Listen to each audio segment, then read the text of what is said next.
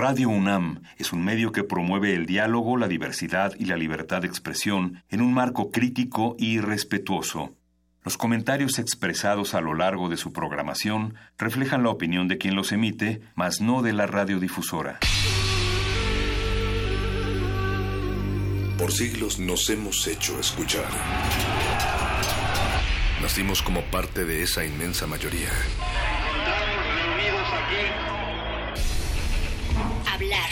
Escuchar. Debatir. Proponer. Cuestionar. Está en nuestra naturaleza. Seamos instrumentos de conciencia de nuestro pueblo. Usamos el sonido porque atraviesa obstáculos. Muros. Fronteras. Nosotros somos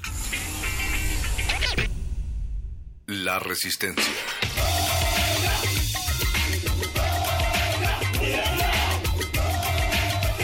Resistencia modulada. Los estudiantes organizados en torno a la Asamblea Interuniversitaria nos pronunciamos en contra del estado de exterminio al que nos vemos sometidos, exigiendo las condiciones óptimas para el desarrollo pleno de la juventud, así como el aseguramiento de una educación de alto nivel académico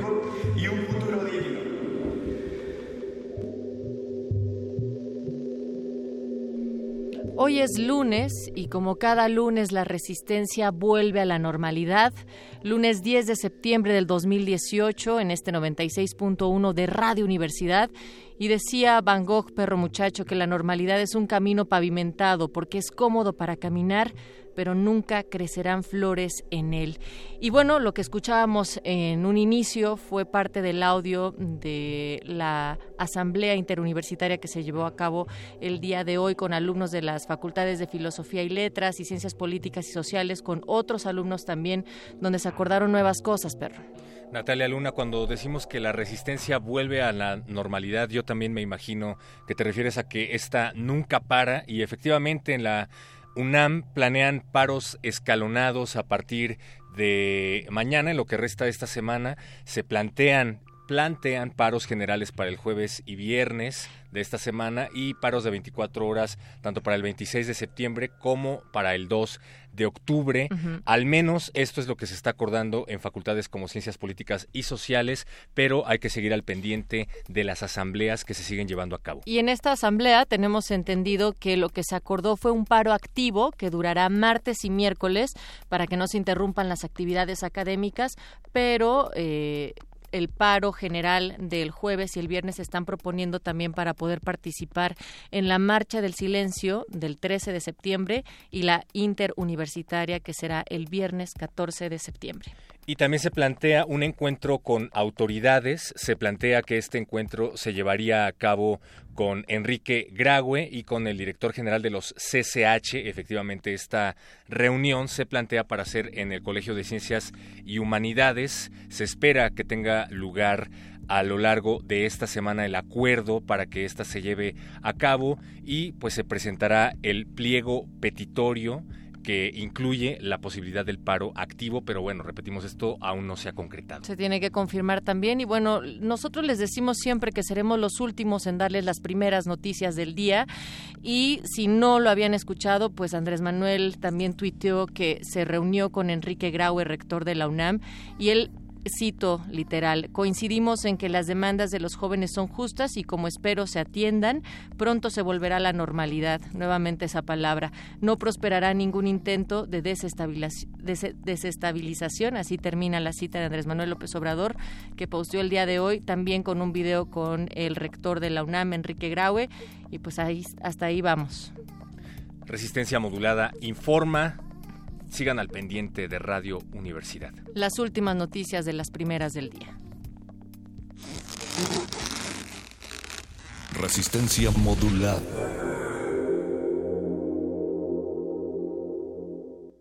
Fuera de la pista de los partidos políticos y de la cuestión electoral, construir una alternativa ya no solo para los pueblos indios, ya no solo para los zapatistas, sino unirnos con campesinos, con obreros, con mujeres, con artistas, con jóvenes, con gente que hace medios de comunicación o que trabaja en los medios de comunicación para ver si es posible hacer esto que estamos planteando desde el principio. A saber, es posible hacer una política que no se plantee la toma del poder. Luchan por salud, educación, independencia, tierra, paz, democracia. El santo maíz sube en un ímpetu verde y dormido se llena de tórtolas ardientes. El secreto maíz en vaina fresca hierve, y hierve de unos crótalos y de unos hidromieles. El Dios que lo consuma es Dios que lo enseguece, le da forma de ofrenda por dársela ferviente, en voladores hálitos se entrega y se disuelve. Y México se acaba donde la milpa muere. América, de un grano de maíz te has elevado hasta llenar de tierras espaciosas el espumoso océano. Fue un solo grano de maíz tu geografía, el grano que adelantó una lanza verde, la lanza verde que se cubrió de oro y engalanó la altura con su pámpano amarillo. Hace años que el maíz no me canta en las sienes, ni corre por mis ojos su crinada serpiente. Me faltan los maíces y me sombran las mieses, y al sueño, en vez de anáhuac, le dejo que me suelte una mazorca infinita que me aplaca y me duerme. Y grano rojo y negro y dorado y en cierne, el sueño sin anáhuac me cuenta hasta mi muerte. A la piedra en nuestro viaje regresamos, pero no a la piedra terrible, al sanguinario triángulo de la muerte mexicana sino a la piedra de moler, a la sagrada piedra de nuestras cocinas, ahí en donde la leche y la materia poderosas y nutricias pulpas de los pasteles llegaron a ser movidas por milagrosas manos de mujeres morenas, y en donde caigas maíz, en la olla ilustre de las perdices o entre los fréjoles campestres, iluminas la comida y le acercas el virginal sabor de tu substancia. Fragmentos del maíz de Gabriela, Gabriela, Mistral. Y Oda al maíz de Pablo Neruda, Resistencia Modulada, queremos morderlos, queremos morder su mazorca de maíz junto al océano de Cántara Remota y Vals Profundo, porque estamos hablando justamente del grano sagrado y queremos que la abundancia llegue tanto a las orejas como a los corazones de todos los que están en resistencia desde su trinchera. Y cómo no hablar del maíz si sin maíz no hay país y como decía Mistral, si México se acaba, donde la milpa se muere. Y por ello nosotros queremos esta semana platicar sobre este grano que no solamente nos da identidad, sino que diversifica toda la biodiversidad que se encuentra en este territorio, no solamente el mexicano, sino de América Latina. Y queremos saber ustedes, Resistencia, qué opinan sobre la siembra de maíz transgénico. El 47% de los votos han dicho que es terrible, que hay que detenerla, el 32% dice que es necesaria y el 21% dice que no están lo suficientemente informadas, informados para opinar sobre el tema. ¿Ustedes qué opinan? Díganos en arroba R modulada, si está el Twitter, y también nos pueden dejar otros comentarios ahí mismo o en Facebook como Resistencia Modulada y enviarnos un WhatsApp, un mensaje de voz. Puede ser, puede ser. Escriban al 55 47 76 90 81. El número de WhatsApp de Resistencia Modulada 55 47 76 90 81 está bastante interesante la encuesta, los números sobre todo Natalia Luna, y el que más me emociona es el 21% que mencionas, que dice que no está lo suficientemente informado al respecto, porque justamente para eso hemos llevado a cabo esta semana. Mañana vamos a platicar justo con René Sánchez Galindo, que es abogado de la colectividad de Maíz, eh, quienes han llevado el proceso judicial que inició desde el 2013 y, y que se ha presentado para que no se entreguen permisos para la siembra de transgénicos de empresas como, tal vez esto sí les suene, de Monsanto, entre otras. Y también tendremos al director de un documental que precisamente aborda la temática. Así es que quédense pendientes de resistencia modulada a lo largo de esta semana y las subsecuentes, porque recuerden que vamos a estar hablando de esto y otros temas, pero es momento de dejarlos con el gordo y el flaco de la literatura. En unos momentos más los muerdelenguas se apoderarán de estas mazorcas radiofónicas y van a hablar, ¿qué crees? ¿De qué crees, Natalia? De letras, libros, pero seguramente de tacos porque ahí trae el maíz. Exactamente. En lugar de galletas, ahora son tacos. Les dieron en su mero mole. La tacomaquia. En la tacomaquia. Letras, libros y taquitos con muerdelenguas en unos momentos más. Pero también es noche de cultivo de ejercios, que Y- van a hablar sí. con quién, con quién. Pues ellos van a estar, dicen, las, celebrando la música en el aire con la visita de Sierra León Music, que van a compartir sus sonidos y nos van a invitar a su próximo evento que tendrán en el Lunario.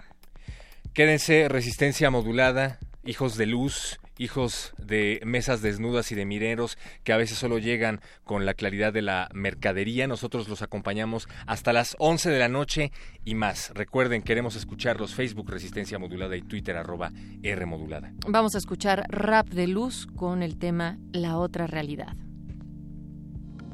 Resistencia modulada. A pie descalzo, voy por la sierra, cicatriz y callo por pisar tanta piedra. Tengo las manos llenas de tierra, con mis hermanos trabajando por ella. Ya no queremos guerra, no. Luchamos porque en el mundo no haya contaminación. Rezamos por el mundo y su gente, por los ausentes y los que piensan diferente. Llevamos un palacate amarrado en el cuello por si acaso el sol está bravo. Somos hijos de la tierra, estamos hechos de maíz. Somos la otra realidad de este país. Somos la otra realidad de este país. Estamos hechos de maíz. Somos la otra realidad de este país. Estamos hechos de maíz. Somos la otra realidad de este país. Estamos hechos de maíz. Somos la otra realidad de este país. Estamos hechos de maíz. Soy lo que representa la guerrilla en la ciudad. Soy el fruto de la semilla de la otra realidad.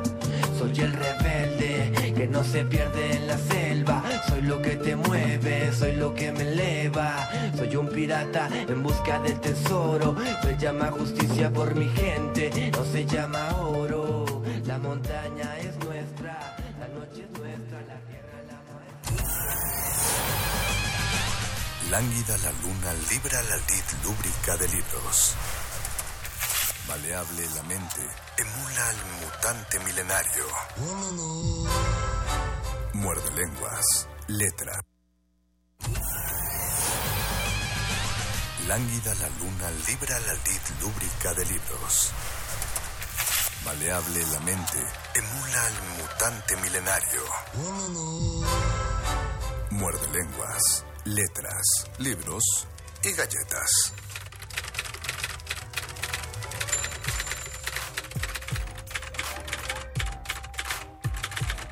Muerde, muerde, muerde. Muerde lenguas.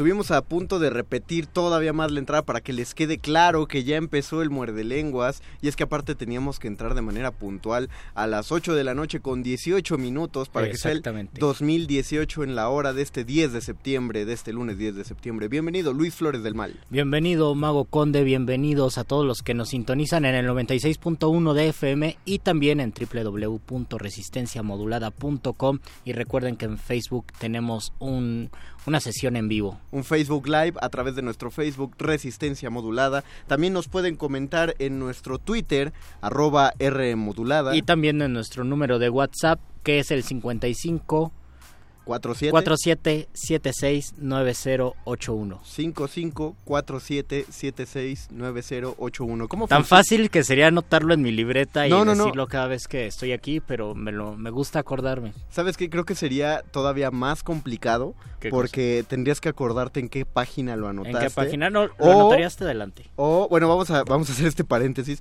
O incluso volverías un poco perezosa a tu memoria y entonces sería todavía. Te, te atra- te trabarías más. Es un buen decirlo. ejercicio de memoria, recordar Sí. el WhatsApp y también es un buen ejercicio que ustedes nos manden pues las fotos de sus garnachas. Exacto, porque esta noche vamos a hablar de letras, libros, taquitos. Y comida y más taquitos. O podemos decir garnachas, a mí me gusta la palabra garnacha. Me, me place que le llamemos y garnachas. Justamente siguiendo nuestra temática semanal de resistencia modulada de que sin maíz no hay país. Más allá de, es decir, eh, claro, es importante esta cuestión de la soberanía nacional a través de las plantaciones naturales de maíz.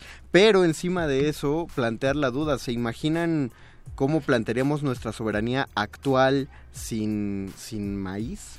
nuestra soberanía gastro- gastronómica porque parte de una cultura siempre será la, la alimentación. Los Sobre todo, ¿qué sería de nuestro presente si no fuéramos personas de maíz? Si nos hubieran creado o si nuestra cosmogonía o la cosmogonía que es parte de nosotros prehispánica se hubiera fundamentado en otras cosas que no fuera el maíz. Tan importante es el maíz que mucho de lo que pensamos de cómo convivimos creo que refleja en gran parte la cultura del maíz en nuestro país. Ya estás citando el primer libro de la noche, Luis, y creo que es, que es me parece... ¿Cuál es el primer libro Que no sobra el citarlo, pues ¿cuál es el libro que contiene aquel mito que dice que, to- que los hombres tenemos que tenemos que citar tenemos que citar los yo pienso que tenemos que citar tanto el Popol Vuh mejor conocido como el People Book y también el Chilam Balam sobre todo este segundo donde aparece eh, parte de la cosmogonía de la creación de los hombres de maíz y cómo es que por el maíz existimos y también pues toda la todo la, toda la mirada hacia nuestro pasado y a la manera de entendernos que de repente olvidamos o es muy complicado saber qué tanto de ese México prehispánico existe en nuestros días, no de manera material, sino de en nuestro comportamiento, en nuestra manera de pensar, de mirar las cosas.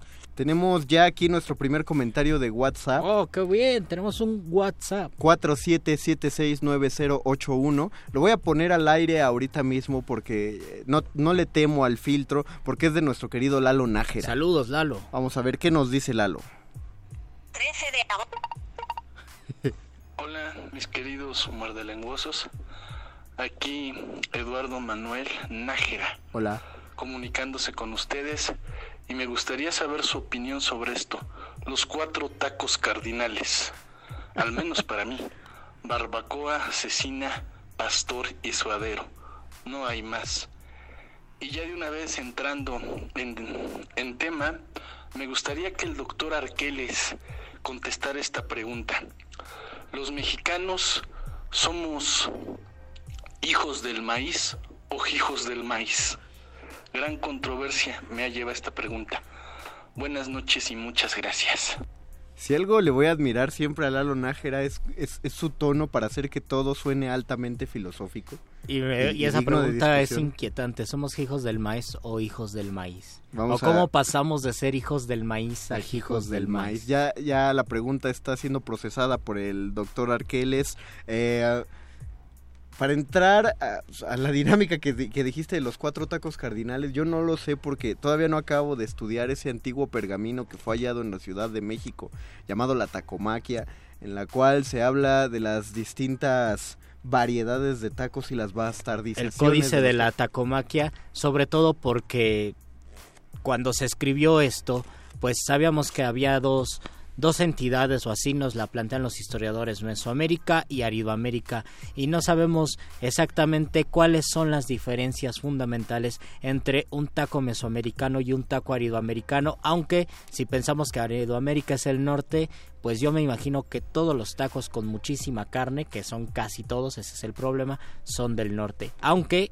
en los cuatro tacos cardinales que anotes la asesina como el yo pienso que es el taco del sur me parece genial porque pues es Mm. Morelos y Morelos ya está apuntando hacia el sur Es, es interesante lo que planteas, pero también es interesante lo que dijiste que la carne es como la mayoría de los tacos, pero no, no voy a hablar de la poca verdura que o de la verdurita que incluiría cualquier otro taco, pero ¿en qué lugar dejamos la, la larga tradición de tacos de guisado, iniciando con el padre de los tacos de guisado, que es el taco de chile? el taco de taco chile simplemente, que es el taco original, el taco de chile y el taco de frijol. es el tacos taco el taco de guisado inicial yo pensaba que el taco inicial era arroz con huevito cocido No, no, no, pero me estoy yendo más atrás, es decir, a, a- a los taquitos que comían nuestros tlatoanis. Ah Bueno, muy bien No, no sé, por ejemplo, si entraría el de el arroz, no. No sé si entraría Ajá. el de huevito, pero sí era el de chile y el de frijol. O sea, todo era, era grano sobre grano. A, a los chilangos de los tiempos mesoamericanos les decían estos teotihuacanos que le, que le ponen una semilla dentro de otra semilla. Era la- el reclamo original de la torta de tamal. Pero no estamos y todas esas y todas esas discusiones gastronómicas y también relacionadas con cómo nombramos las cosas existen hasta nuestros días y nos peleamos muchísimo Eh, yo creo que por lo menos dos veces al año siempre lanzamos la controversia sobre las quesadillas con queso sin queso Otra y vez. termina muy mal el muerde lenguas Otra vez, ya que tenemos más redes sociales, repetimos eh, Facebook Resistencia Modulada. Twitter, arroba R modulada y tenemos un número de WhatsApp. 47769081. 47769081. Queremos saber cuáles son sus garnachas favoritas, cuál es la geografía de los tacos que ustedes piensan y si las quesadillas deben o no deben llevar queso. el hashtag Team Queso o hashtag Team Sin Queso para que veamos hasta dónde llega esta, esta polémica esta noche. La última vez ganaron las quesadillas sin queso. Entonces, ahorita ya veremos. Y queremos decirles a nuestros queridos muerdescuchas que nos, eh, que nos sintonizan en otros puntos que no sea la Ciudad de México que la guajolota no lleva guajolote, lleva tamal y lleva bolillo, pero le decimos guajolota por un estímulo metafórico completamente, es decir, sustituimos un término A por un término B. No sé a quién se le ocurrió que una torta de tamal parecía un guajolote, entonces puede ser metafórico porque si la torta de tamal parece guajolote le ponen guajolota o también puede ser por una cuestión de metonimia, es decir, toman una parte por el todo. A lo mejor estaban pensando en un tamal que tenía en un principio guajolote y por lo Ah, tanto guau. todo el, el tamal y la torta se llama guajolota. Esa es una de los dos posibles orígenes, tenemos que buscar para saber cuál es el correcto. Estás hablando de un tamal de mole, ¿no? Or- Originalmente. Un tamal de mole, por Mole ejemplo. con guajolote. Mole con guajolote, que por cierto era la frase del movimiento de vanguardia mexicano, el estridentismo, arriba el mole de guajolote. Me parece muy eh, probable que sea así, por eso se llama guajolota, por el mole de, guajo- de guajolote. Si alguien tiene una teoría mejor que lo dudo, no es que ponga en entredicho la sabiduría popular, pero dudo que exista una teoría mejor que la que Luisito Flores acaba de plantear. Por favor, comuníquenosla.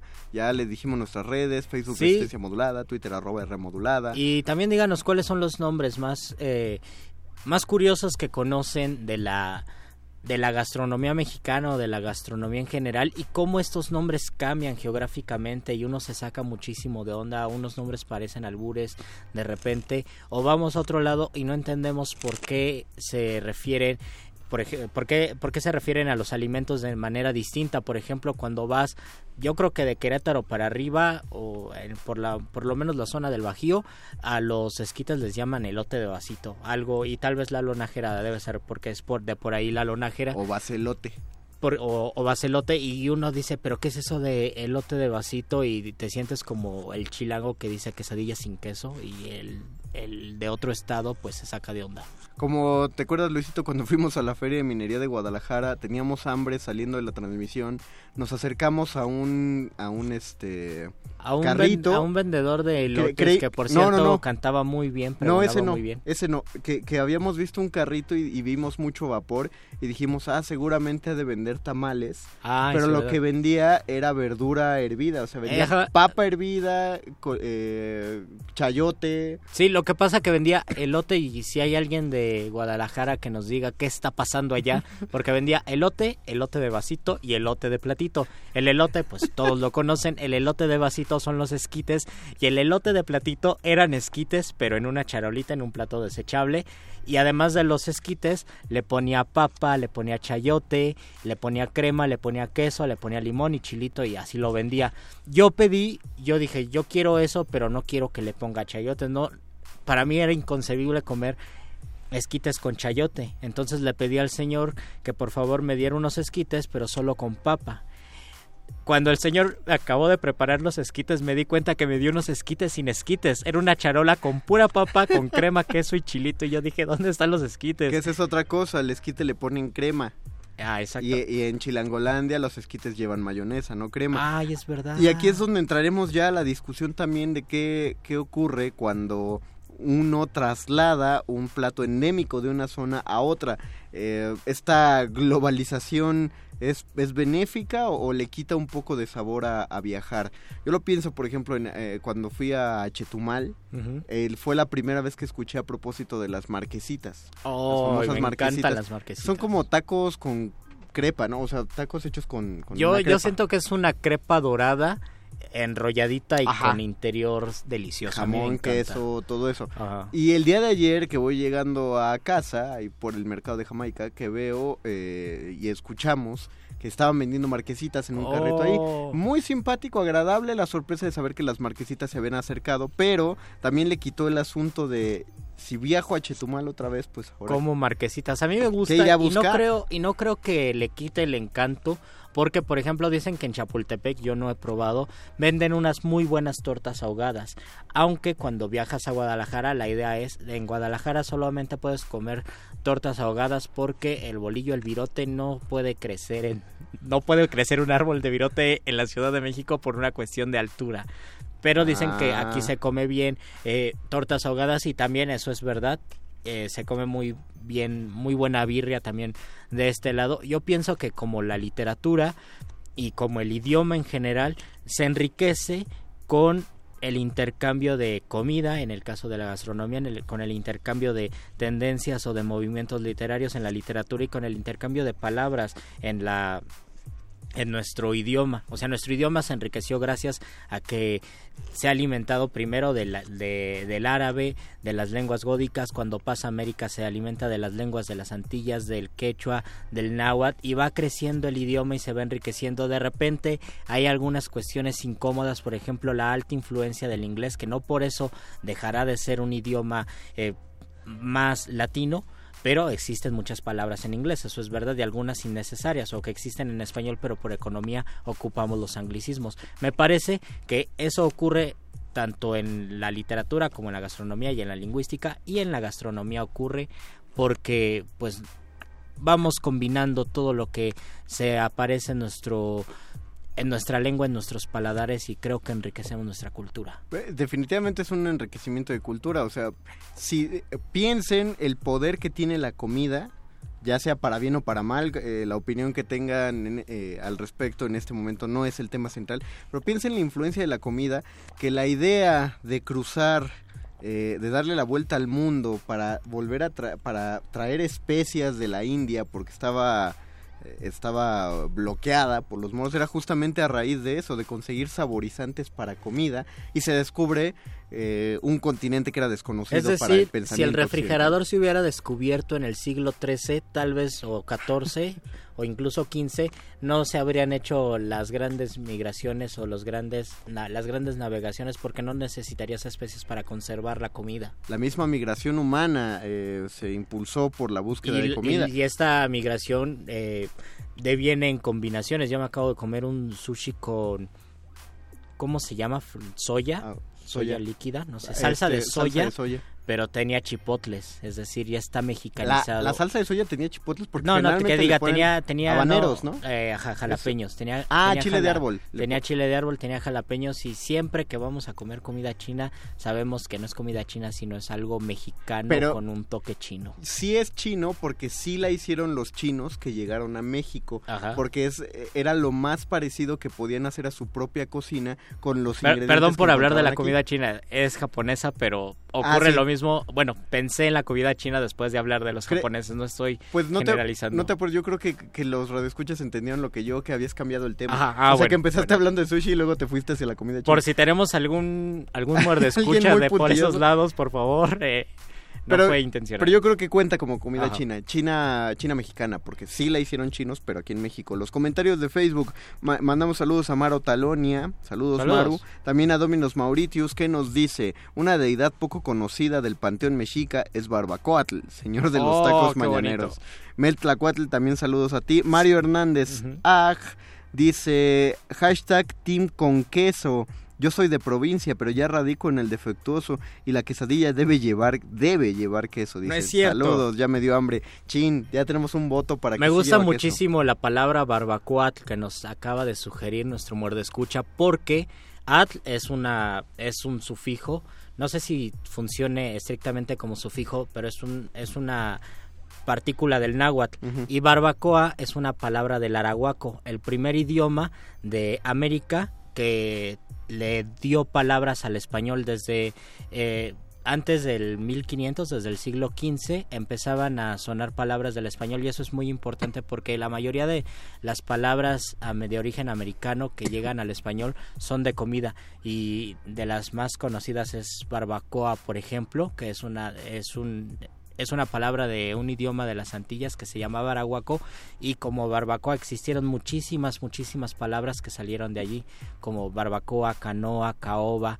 y muchas más que empezaron a alimentar el idioma español. Y luego la palabra, por eso me encanta esta palabra, que más resonancia ha tenido no solo en el español, sino en, toda, en todos los idiomas del mundo, es chocolate que chocot Ah. es amargo, adl es agua, es decir, el agua de cacao, agua amarga, de cacao, agua amarga, y esta palabra no, ha- no se ha traducido a ningún otro idioma, se toma des- desde el náhuatl, obviamente se Claro, contagia los rasgos, claro. en español es chocolate y en inglés chocolate y así, pero ocupan la misma palabra del náhuatl, incluso en chino la palabra chocolate es la misma palabra del náhuatl, pero se chinizó. Se volvió china la palabra. ¿Sabes cómo se oye? No, pero una vez a una china le pregunté cómo se dice chocolate en chino y me dijo la misma palabra, pero con los rasgos propios del chino. Y curiosamente yo creo o, o intuyo que a lo mejor la copiaron más del, del chocolate, del, del Puede ser. inglés que del mexicano, pero oye, tienes razón, no lo había notado. Pero es de las palabras Sí, que más se han internacionalizado y es, es una palabra náhuatl. Es pura completamente, eh, como la palabra tortilla. Como la, palabra, como la palabra tortilla, que qué triste que no se llame Tlaxcale, que sería el, el nombre náhuatl de la tortilla. Y ahora habría que hacer la investigación de cómo, de cómo fue esta transformación. de por qué preferimos tortilla y no Tlaxcale, No, o y- por y- qué preferimos maíz, que es una palabra de las Antillas, y no como se diga en, en náhuatl, que no recuerdo cómo se diga. Creo que ay, la, palabra la tenemos eh, por ahí en, en la mente, estoy seguro. Pero Creo no, yo pensaba que pues para España una tortilla es una cosa totalmente distinta, es algo que para nosotros es un, un pastel. Ajá, O sea, se y, parece un y pastel de tiene huevo. que ver con la palabra tortilla, tortura y tornillo. Ese tor significa algo que da vueltas. Y tortilla es porque, bueno, en la torta, al momento de hacer la torta, la tarta, tenían que hacer un proceso como el tornillo, es decir, tenían que dar vueltas para hacerlo. Sí, una tortilla es una torta. O sea, nadie, chiquita nadie piensa en la tortura cuando piensa en la tortilla, pero tiene que ver. Solo cuando no la puedes comer. Ni mal Exactamente. Miquelo dice, ¿qué onda muerde lenguas? Qué sabroso programa el de hoy. Mis tacos favoritos son pastor y suadero. Aunque en Puebla son muy socorridos los tacos árabes. que Oh. Es carne de cerdo con hierbas y cebolla cocinada en un trompo acompañados con salsa de chipotle. Son influencia de la colonia libanesa que llegó a. Puebla a mediados del siglo pasado, o sea, del 1900. Hashtag Team Queso. Provechito a todos. No, ya- ya estamos Sí, ya llevan, ya llevan dos sin votos queso. los Team Queso. Eh, María Salas, los tacos del, del, bueno, del chupacabras, es que puso cupacabras. pero- Ah, del chupacabra. Del chupacabras, cómo no, abajo el pu- bajo el puente de Churubusco por Plaza Coyoacán, cualquiera que haya ido a la UNAM. Les voy a dar otra oportunidad a los tacos chupacabras. Por favor, Luis. Otra por séptima favor. oportunidad. Marta Elena, en Mérida, en el Jardín de las Américas, venden esquite con gomitas. ¡Oh, no puede Cacahuates como los Doritos. Estamos jugando a ser Dios. No, pues si ya salió la, Esquite locos. si ya salió la cochiconcha, ya... Oye, pero es que México los dorilocos vienen del norte y si eso viene de viene de la península de Yucatán, los dorilocos vienen del norte. No, no, no, lo- del norte vienen los tostilocos. Ah, bueno, los Se tostilocos defo- que se, se- deformaron a Doriloco en el camino. Que devinieron a Pero curiosamente el tostiloco original lleva carne molida, porque Oh, es del qué norte. locura. Lleva Pero carne. Imagínense cuando se junta el tostiloco y los y los esquites locos de Yucatán, se volvería ya una locura gastronómica. Ya hay videos. Tostitos con esquite. Ya hay videos de Doritos. Anótenlo. De una cama de Doritos y encima esquites. Oh. O sea, no, ni tres personas juntas se comen Me eso. gusta el Carlos- barroco. Carlos Vale, el, el barroco. El barroco gastronómico. El ñero barroco El ñero garro- gastronómico. ah, exactamente. Carlos Valencia Vivanco, no recuerdo cómo se llaman las tortas de chicharrón con pico de gallo y se comen en León, riquísimas. Claro, en León, Guanajuato. Son guacamayas. Guacamayas. Se llaman buenísimas. Es comida de mineros, porque es una torta que se cocina muy rápido y es muy llenadora. Sí, es, es, es un must Y antes de que fuera turístico Guanajuato, pues era completamente minero. Recomiendo, ni mal Miquel, lo recomiendo el libro Entre Dientes de Martín Caparros, prologado por Juan Villoro. Caparrós. Caparrós, perdón. Una deliciosa lectura ampliamente recomendada. Oh, anotadísimo. Lo voy a buscar. Mel Tlacuatl, los tamales son una muestra de variedad de nombres o tipos, como los vaporcitos en Yucatán, o en Morelia la cornuda, o en San Luis Potosí el zacahuil. Lo curioso de los tamales es que, por más que nos duela, no son exclusivos de México. Ajá, se extienden a Centroamérica y a Sudamérica. En Guatemala dicen que hay unos que a mí se me antojaron muchísimo. ¿Cómo se llaman? Yo probé unos tamales. Tamales, pero son como tamales ahogados. Ah. O sea, el tamal guatemalteco se parece mucho al tamal oaxaqueño. Oh, qué- pero qué es loco. un Yo- poquito yo, más probé un tamal ahí y era delicioso. No me acuerdo cómo se llamaba el tamal, pero sabía muy rico. Liliana Ravelo dice hola y Dominos Mauritius nos dice la palabra en- para maíz centle. Centle. Ah, entonces sí Centle, sabía. centle. No estoy tan mal en mi náhuatl. Carly Basavi, team con queso, siempre es mejor con queso. No puede ser. Ya van tres votos con queso. Por favor, no nos dejen morir solos. Las quesadillas llevan queso, no llevan queso. No llevan hashtag queso. con queso, hashtag sin queso. Vamos a una pausa musical. Si es la de la maldita, pregunto. Pero si es la maldita, vamos, Vamos a comer pancita con los agachados en este muerde lenguas de letras, libros, taquitos. Y garnachas. ¿Sabes qué, Marcelino? ¿Qué tienes? Ando muy crudo, Marcelo. Vamos a comernos una pancita, no con los agachados. ¿No la barremos? No le echamos con. Poninas, pon, pon, pon, ponle. A comer pancita con los agachados, que vengo muy crudo. Ay. De todo tengo señor. La tiene suave, muy bien calientita, con su callito sabroso y gordito, su cebollita muy bien picadita. Chicharrón muy picosito como a mí me va a gustar, romeritos muy tiernitos en su mole de pipián, chayotitos calientitos con tortas de camarón. También de olla sazonado con cilantro, con su rama de pasote, con su flor de calabaza, soponostre y verdolaga, frijolitos caluditos con chilito picadito, tortillitas calientitas sacaditas del comal.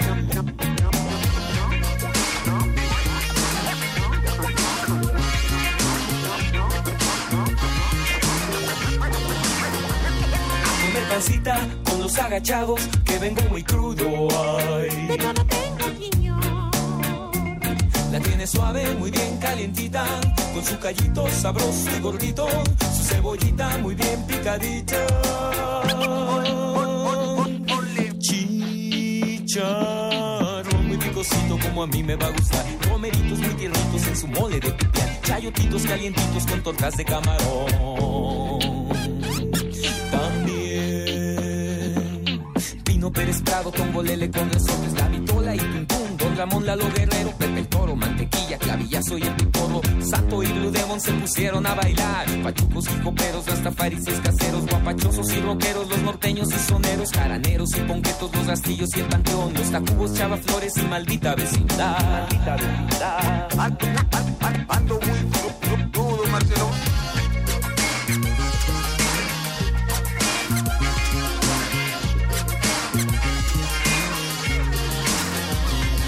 Pancita con los agachados, que vengo muy crudo. Ay. De todo tengo señor. La tiene suave, muy bien calientita, con su callito sabroso y gordito, su cebollita muy bien picadita. No le echamos. Chicharrón muy picosito como a mí me va a gustar, romeritos muy tiernitos en su mole de pipián, chayotitos calientitos con tortas de camarón.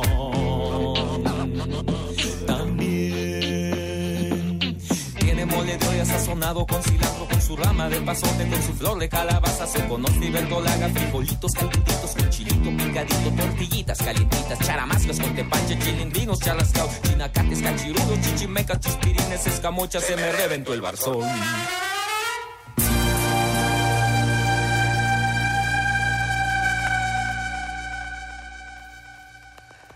Muerde lenguas. Muerde lenguas. Muerde lenguas.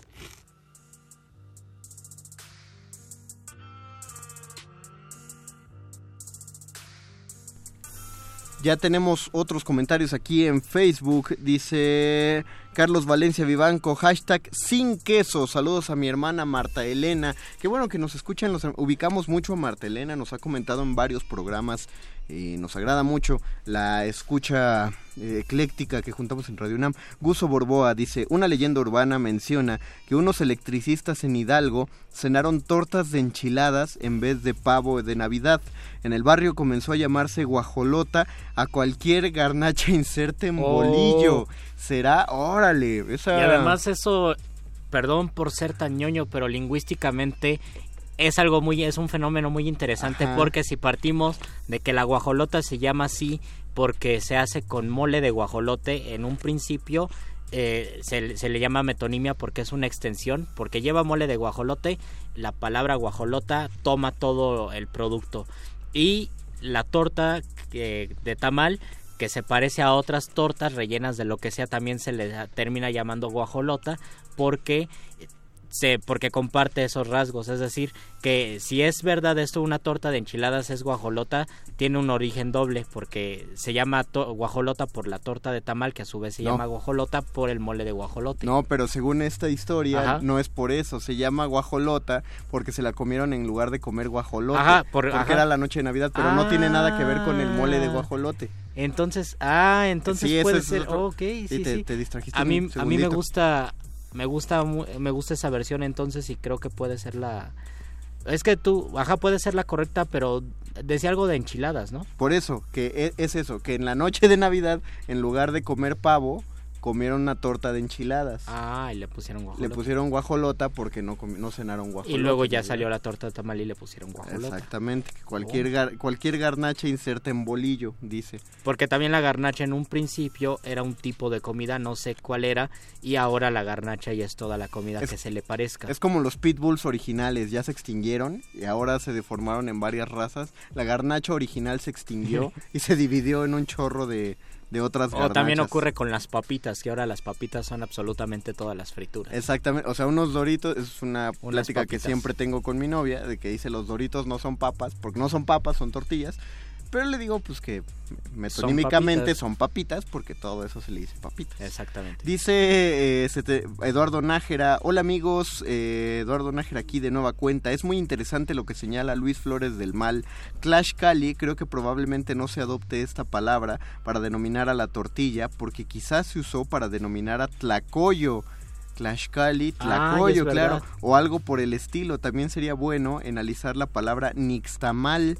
La palabra nixtamal ahora se utiliza para la, la masa en específico para realizar los tamales. Y, te- y y allí sí, tal vez porque es, es específica la palabra, sí se quedó con el nombre en náhuatl, pero tuvo que ocurrir alguna generalización tal vez en la tortilla y por lo tanto preferimos llamar la tortilla y llamarle tlaxcale. Pasó, pasa en muchísimos casos, por ejemplo en el peluquero eh, se quedó la palabra en español y no la palabra en, en árabe que era el alférez. Y Mm, ahí claro. hubiera sido bonito, ¿no? Que se llamaran los alférez y se quedó peluquero. Y en América ha ocurrido en muchos casos donde se prefiere la palabra hispánica a la palabra a la palabra náhuatl y, tam- y- o a la palabra en origen en ori- de origen americano. También pasa con piña, que piña me parece que es una palabra de Europa y la palabra para referirse a la piña americana era algo como ananá o algo así. Tiene, tiene sentido. Ajá, y pero porque la piña se parecía a las piñas de Europa, le dijeron, ah, es como una piña. Claro. Llamémosle piña. Por eso en inglés le dicen manzana de pino o, o manzana de piña, pineapple, por, por la forma, la figurita. Y aparte las piñas que salían en Europa eran chiquititas, Ajá. todas feas.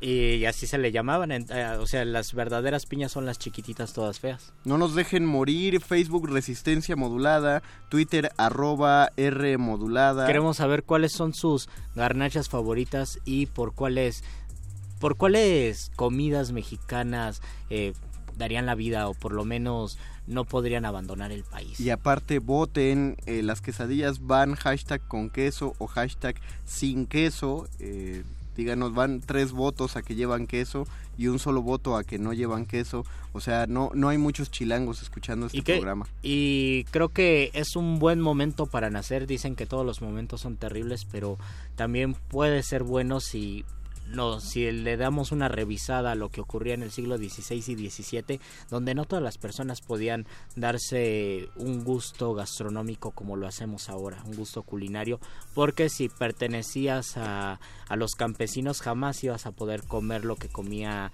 eh, los otros estratos sociales o incluso no podías comer carne. Entonces las conversaciones sobre la gastronomía no existían porque tenías que comer alimentos muy sencillos y te perdías de una variedad que ahora, bueno, claro, con ciertos matices, pero independientemente de, de si eres rico o eres po- pobre, puedes comer carne por lo menos alguna vez. Es como un indica bueno, siempre ha sido en México un indicativo de, de ingresos. Exacto. El sí. de- y, y de hecho en, en Eso y historia- la comida caliente. Siempre me voy, ándale, siempre me voy a acordar de un, cada vez que se habla de, de comer carne y el precio de comer carne, de un fragmento de la vida del buscón Don Pablos, del maestro Quevedo, donde cuando habla de que estuvo recluido en un internado para, para pues para muchachos muy pobres que el, el padre que se encargaba de cuidar a esos como 30 chamacos para darles de comer ponía amarraba un pedazo de carne a una cuerda, Mm. ponía a hervir agua y metía la carne al agua para que la carne soltara grasita, saborizar el agua y luego sacaba la carne y la dejaba colgando y así usaba la carne por siete días, el mismo pedazo de Ahí, carne para ahí darle nació el sabor al jugo agua. de carne. Pero pues no creo, con un pedacito de Sí, carne con un pedacito de era carne. agua no embarrada.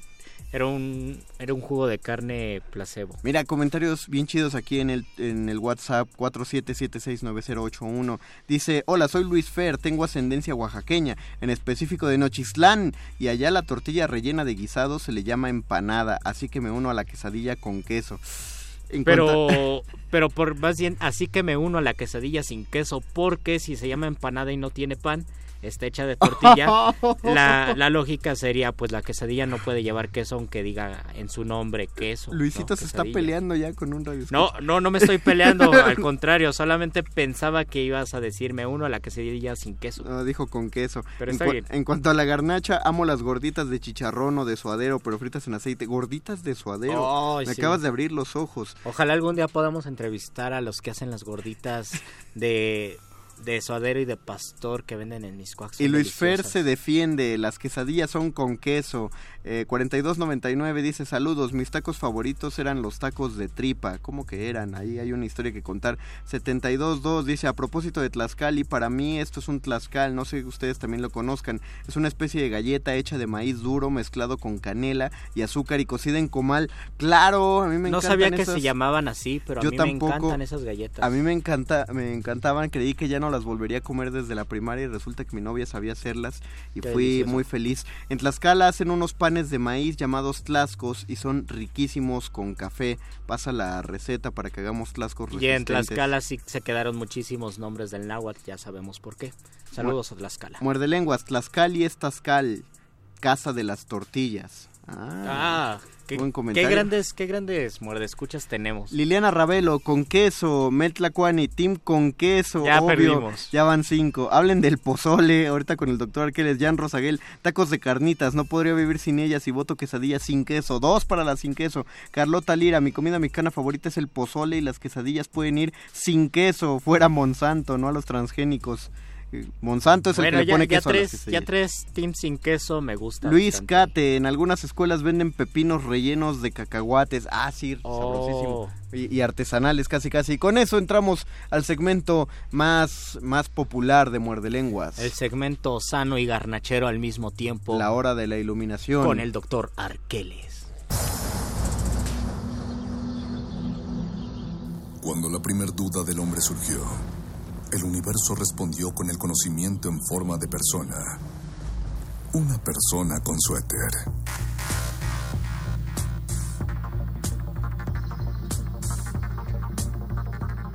Es la hora de la iluminación con el doctor Arqueles.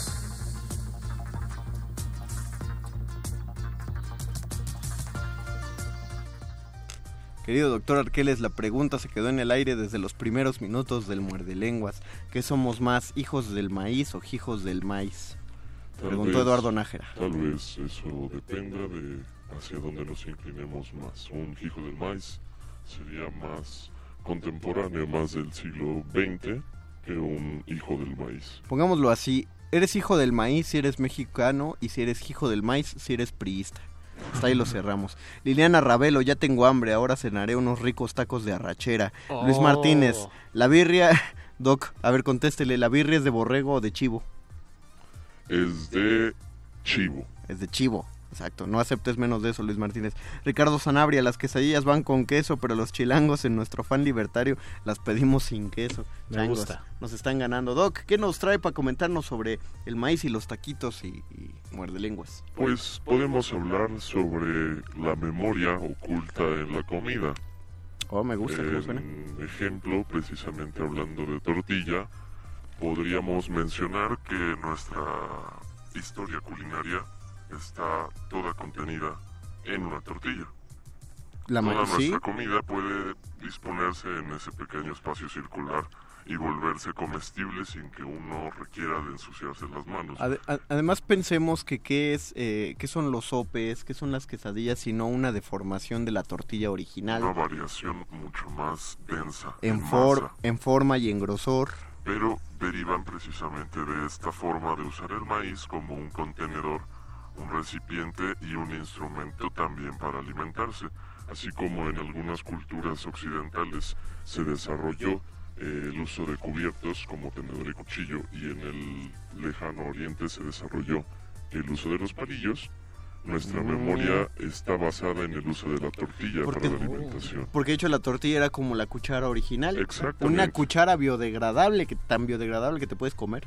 La otra forma obviamente era el uso de ciertas jícaras. Los, los habitantes originarios de, de esta región del mundo ocupaban cocos o pequeñas cáscaras ya secas para seguir alimentándose, pero la manera más sencilla de comer algo sólido, no líquido, siempre estuvo relacionada con la tortilla.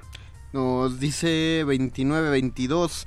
La capital de la garnacha en Veracruz es Rinconada. Supongo que nos escribe desde Veracruz por el número que pone y por el Y conocimiento. también en Veracruz se le conoce como empanadas a las quesadillas que, bueno, a las quesadillas chilangas que están freídas en aceite, las quesadillas fritas. Yuri Carballido, Team sin queso, ya llevamos 4 contra 6. Las quesadillitas pueden llevar queso, pero no siempre y no exclusivamente, sino donde quedan las deliciosas quesadillas de papa o las de champiñones con queso y las de chicharrón.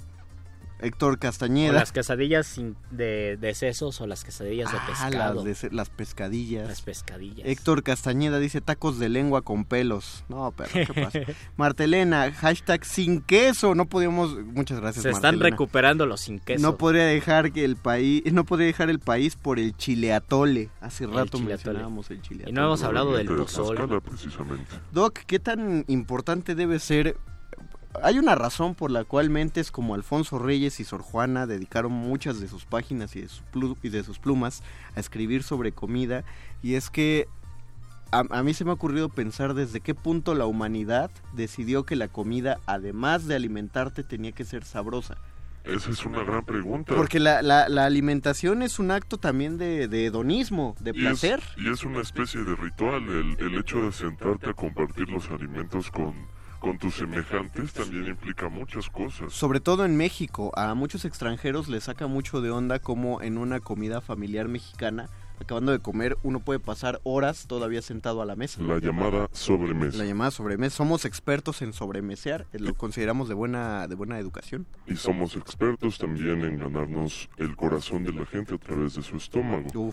Esa tradición culinaria que nos vincula tanto con recuerdos también, con, con alimentos que solo los cocinaba tal vez así la abuela, la tía, la madre, y que son incluso una tradición dentro de la familia, la manera de cocinar ciertos platillos. Pero usted considera que eh, probablemente fue muy rápido que en la humanidad empezó a aparecer el, el sazón, el sabor, la necesidad de que la comida fuera rica. Probablemente la especialización sí, pero este carácter de, de darle un sabor bueno a- a- al alimento, tal vez hasta podríamos alegar que tiene relación con prácticas hasta alquimistas, es decir, vamos a probar qué pasa si yo le pongo esto, esto y ¿Qué esto. pasa si le muelo esta hierbita a este pedazo? Y a partir de ahí, en ensayo y error, se fue generando lo que ahora nosotros conocemos como gastronomía, que podríamos incluso señalar que existe tal vez desde hace unos 200 años a lo mucho, desde el siglo XIX, Es y joven. me estoy yendo muy lejos.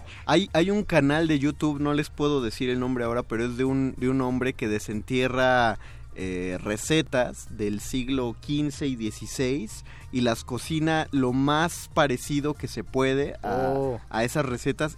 Y dice que la mayoría de los platillos saben muy mal, pero no porque sean, porque sean feos per se o les falte condimento, sino porque el, pe- el condimento era, era muy distinto en la época, ¿no? Era otro tipo de sabor. Los sopes en Puebla se llamaban jarochitas y en el puerto de Veracruz picadas o pellizcadas por la forma de realizar el Eso borde. de pellizcadas me encanta. Soy esa surfo de Veracruz y las quesadillas llevan queso.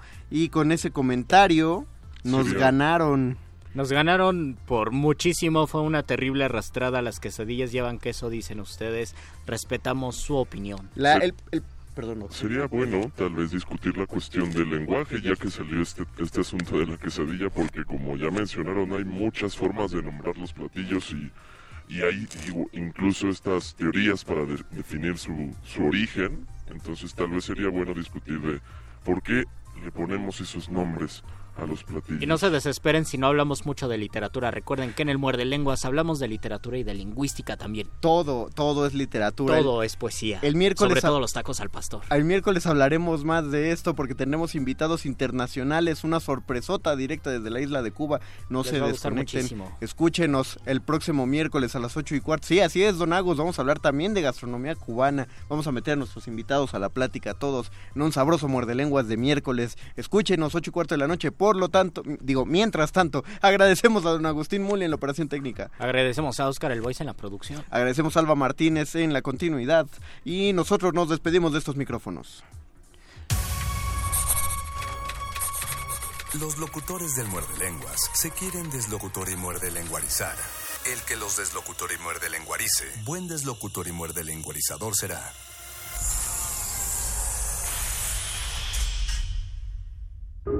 Resistencia modulada. Cada disciplina sigue una convención de sus propios signos, conceptos representados por caracteres como las matemáticas o la música. Ese es el fenómeno al que llamamos notación. La Coordinación de Difusión Cultural de la UNAM, a través de la cátedra Max Aub, te invita a abordar en la teoría y la práctica este concepto durante el Coloquio Internacional de Notación, un ejercicio conceptual, comunicativo y material. Conferencias magistrales aderezadas con una muestra documental de partituras contemporáneas, performance y actividades paralelas. Del 12 al 14 de septiembre. Consulta sedes y programación en www.artescienciaytecnologías.mx diagonal notación. Códigos que damos por hecho, pero que reflejan la complejidad de nuestro pensamiento. Invita a la Coordinación de Difusión Cultural de la UNAM.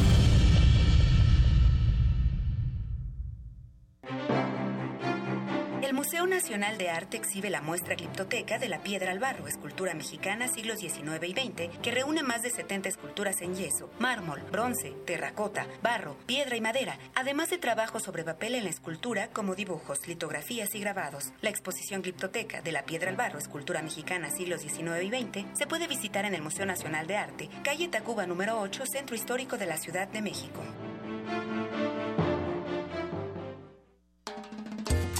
Una mezcla le pone sabor a la vida. La salsa. Agridulce, ácida, brava, con un diente de cotidiano, menitas de candela y una pizca de barrio. Así es el aderezo que traemos para ti. Conoce a Capsicum Orquesta, la salsa picante que te hará bailar. Solo tú piensas que tu sabor es verdadero. Viernes 14 de septiembre a las 21 horas en la sala Julián Carrillo. Entrada libre. Sé parte de Intersecciones, el punto de encuentro entre varias coordenadas musicales. Radio UNAM, experiencia sonora. Resistencia modulada. Que esté haciendo para traerle este corte informativo. La, la nota nostra. El último lugar para informarte.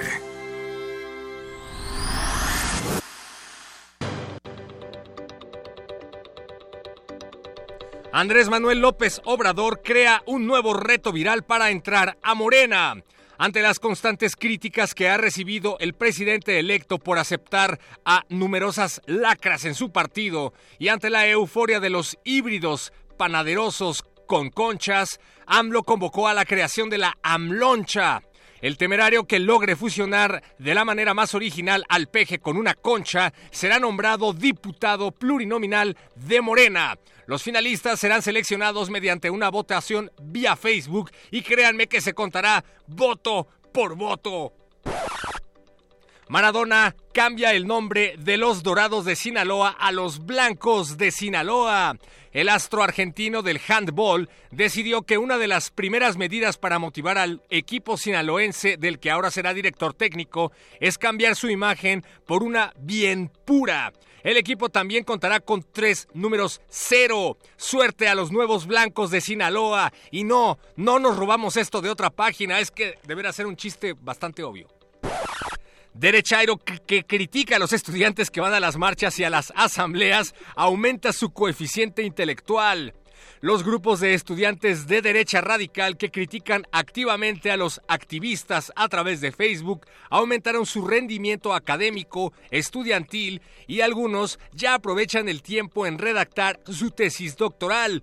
Una de las más complejas propone una nueva receta para el frappuccino tech del Starbucks. El gobernador electo de Cuernavaca, Cuauhtémoc Blanco, declaró que volverá obligatorio el fútbol en las escuelas y además será requisito indispensable para formar parte de su gabinete, informó el perro muchacho.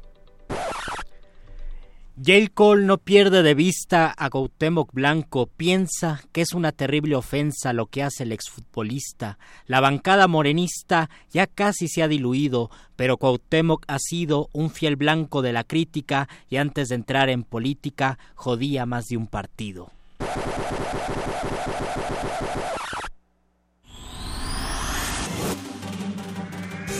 Estas fueron las últimas noticias que debiste recibir. Puedes continuar con tus actividades cotidianas. La no- nota nota nostra. La nota nostra. Resistencia modulada.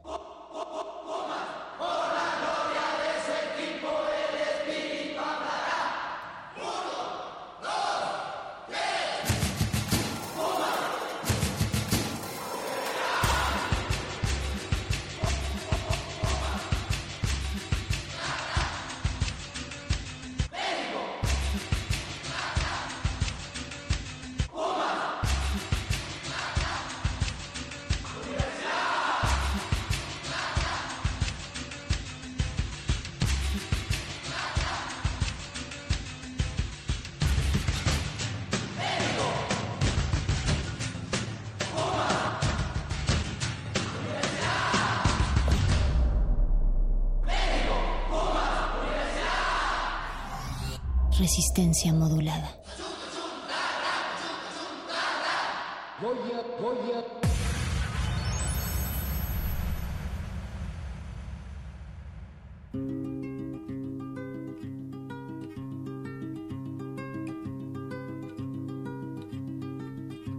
Ojalá que las hojas no te toquen el cuerpo cuando caigan. Para que no las puedas convertir en cristal. Ojalá que la lluvia deje de ser milagro que baja por tu cuerpo. Ojalá que la luna pueda salir sin ti. Ojalá que la tierra no te bese los pasos. Ojalá se te acabe la mirada constante, la palabra precisa, la sonrisa perfecta. Ojalá pase algo que te borre de pronto, una luz cegadora, un disparo de nieve. Ojalá por lo menos que me lleve la muerte para no verte tanto, para no verte siempre en todos los segundos, en todas las visiones. Ojalá que no pueda tocarte ni en canciones.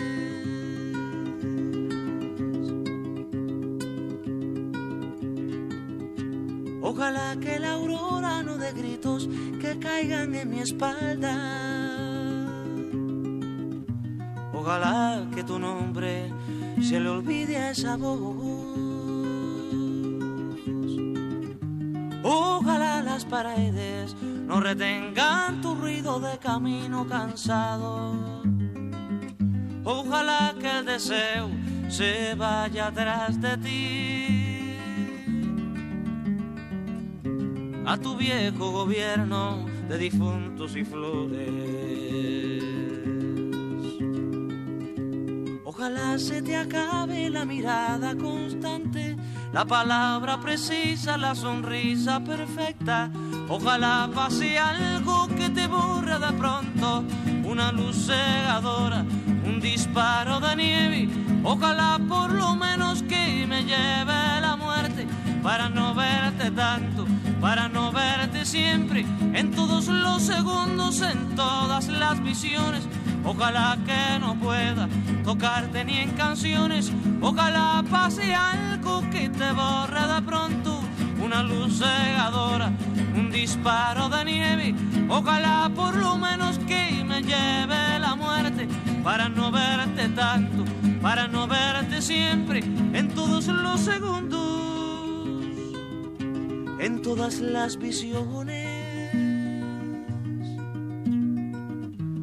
Ojalá que no pueda tocarte ni en canciones.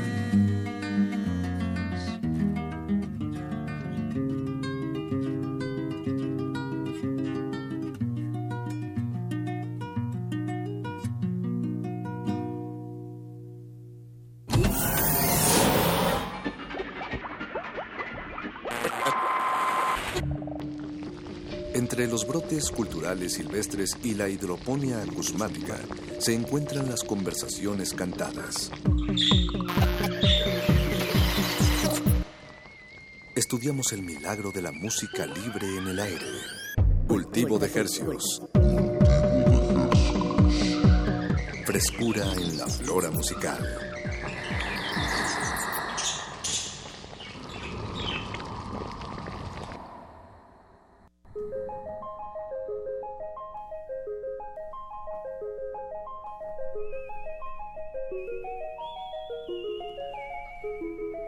Organismos audiosensibles y radioceptibles inmersos en las ondas hercianas, bienvenidos a otra emisión de Cultivo de Hercios. La vitrina musical de resistencia modulada que se atomiza y transmite cada lunes y jueves a las 9 de la noche en compañía de música recién hecha que le hacemos llegar hasta sus oídos. Por la frecuencia de Radio UNAM 96.1 de FM. XEUN. Así es. Y llegamos al planeta entero por nuestro portal www.resistenciamodulada.com. Y les saludamos desde estos micrófonos a todos ustedes. Muchísimas gracias por su sintonía. Está de este lado del micrófono su servidor, Apache Raspi a mi derecha. Y a mi izquierda su servidor Fra- Paquito. Ya te iba a decir Francisco, pero, Pero no te está gusta. bien. Eh, no, están bien las dos. Ah, Están- Paquito de Pablo, Paquito, así la- lo pueden encontrar en Facebook. es un verdadero privilegio estar detrás de los micrófonos de la radiodifusora de la Universidad Nacional Autónoma de México y siendo hoy septiembre 10 a las 21 horas con 12 minutos, damos por iniciado este, este experimento radiofónico en vivo que se llama Cultivo de Ejercicios. ¿Qué Así va a es. acontecer esta noche, Paco? De aquí hasta las 10 de la noche. Esta noche tendremos música, eh, tendremos a humanos que, la interpreten y la componen. Afortunadamente, porque no sé cómo, cómo sería, qué, qué sucedería si no fueran humanos. Eh, ¿Cómo le hacemos para invitarlos? ¿Qué son? ¿En qué idioma hablan? ¿Hablan un idioma? No sé. Afortunadamente son humanos y esta noche nos visita la banda Sierra León, que tiene una atenta invitación que hacerle a todos ustedes, además de que acaba de sacar un nuevo álbum, es su quinto álbum. Entonces, eh, y bueno, ya hace rato que no nos visitan. De hecho, creo que como dos, años, que, ¿no? no, que no vienen por va acá. a venir, entonces- va a estar aquí en la cabina Manuel Castellón, el vocalista de Sierra León, este quinteto de la ciudad de Nayarit, que ya llevan algunos años viviendo acá en la Ciudad de México. el 2014, me parece. ¿Y también más? tenemos una invitación que, que hacerles, pero no sin antes, por supuesto, eh, pues dar crédito a los realizadores de este programa. Si nosotros dos estamos detrás de los micrófonos, pues enfrente o del otro lado del micrófono se encuentra Eduardo Luis Hernández Hernández en la producción de este programa y Agustín Mulia, don Agustín Mulia en la operación técnica Alba y Martínez. Martínez en continuidad allá al fondo y ahora sí, ahora sí, ahora sí, ahora sí. Pues les tenemos una invitación, eh, este espacio, pues intentamos de, de mantener la música fresca en vivo, es donde se muestra eh, la frescura de los sonidos y bueno, no- eh, para eso vamos a hablar con la reina David que tiene una invitación para ustedes para un evento esta semana. Nelly David, ¿estás por ahí? Claro que sí. Hola, buenas tardes, buenas noches, Apache, Paquito y a toda la audiencia, ¿cómo están? Hola Nelly, ¿bien y tú? Muy, muy bien, muy emocionada y, y muchas gracias por la entrevista aquí por, por- para cotorrear, ¿no? Y invitar acá a la gente a que se sacuda las pulgas. Cu- cuéntanos de, de qué de qué va la reina David, por dónde por dónde qué, qué, qué géneros eh, están jugando en, Rosa. en su ¿Qué en género su- rosa? ¿Con qué juegan? Pues mira, la Reina David ya estamos, eh, tenemos más de medio año eh, haciendo este proyecto alternativo que es algo como rap punk, como disco funk, este rockeroso, pero eso sí con pues con una temática muy divertida, con buen sentido del humor, con una invitación a pasársela bien. Y pues somos tres tres de la comarca lagunera, tre- tres torreonistas. David, David el baterista, Miguel en el bajo y yo en las en las secuencias, en las líricas y pues ahí echando los gritos.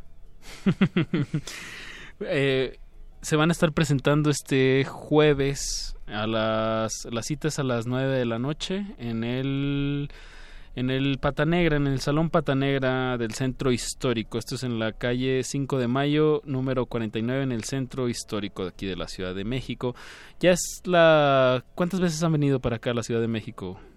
En México esta es la segunda ocasión. La primera vez el año pasado, a finales del año pasado, estuvimos en el en un par de foros. El principal pudiera ser que fue el multiforo Alicia, en la cual pues la verdad se puso padrísimo el reventón. Y ahora venimos por segunda ocasión al, al Pata Negra y bueno, el evento es gratis, nuestro precio favorito. este, para que vayan todos, vamos a llevar discos y este y pues bueno, creo que el evento se va a poner padrísimo y espero ver nuevas caras por allá y bueno, sobre todo gente que mande nudes. Y nos pueden mandar al WhatsApp de Resistencia Modulada, por cierto, 55. Oye, pero chicos, o sea, yo pido nudes de, de todos los géneros y ustedes de seguro se van a poner más selectivos. No, no, no, de to- aquí aquí cabe todo, aquí cabe Ah, todo. perfecto, perfecto. Yo siempre pido que me manden nudes y bueno, la verdad es que siempre guardo la, la privacidad de, de la gente atrevidilla que me manda sus packs acá a las redes de la Reina David, que es pues Facebook, la Reina David, Instagram, la Reina David. Oigan, pero no le pongan reina con Y como algunos, para que sí encuentren las redes Es y nos puedan mandar bien. Es con I latina. Este, para que sí nos manden bien los- las, las fotos y todo. No importa que estén borrosas. Y van a estar compartiendo escenario con Montebel.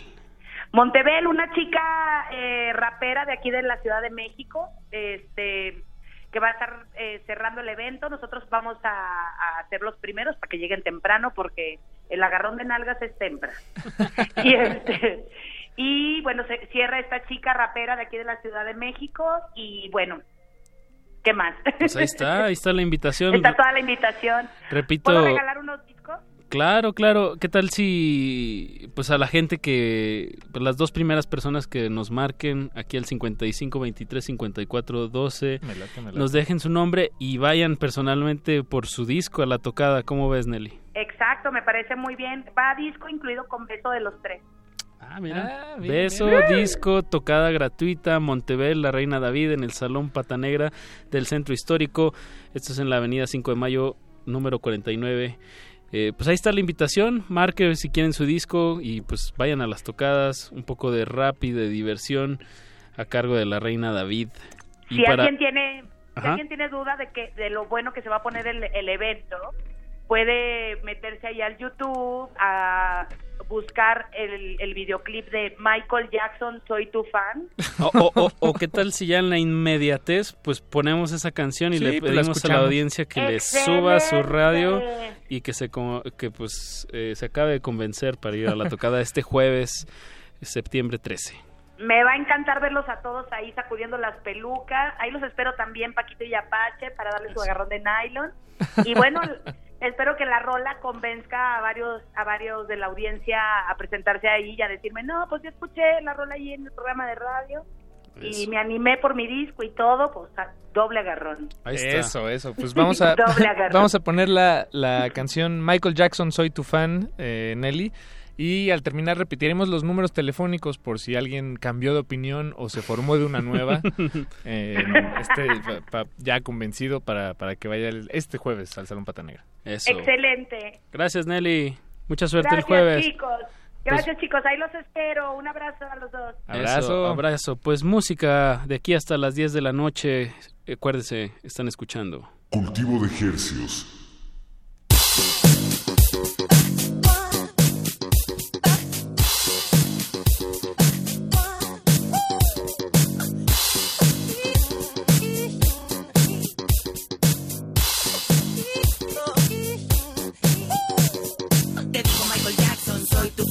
No solo del montón, soy el number one. Tirando brillo desde bien chiquillo. Eres inigual, ya será de cada cual. Vamos, Michael, échate el gritito. Que tu lírica nos lleve hasta el infinito. Tus canciones de antaño son un rito. Quien te desconoce comete grave delito. Escucho tus discos, tengo colección. Chamarrita roja, pantalón rabón, blanco el calcetín. Pisando el adoquín, imito los pasos del mejor bailarín. Todos los zombies llegan a la fiesta. Cresta parada, cara descompuesta. Coreografía yuxtapuesta. Pasos mortales que desafían a la orquesta.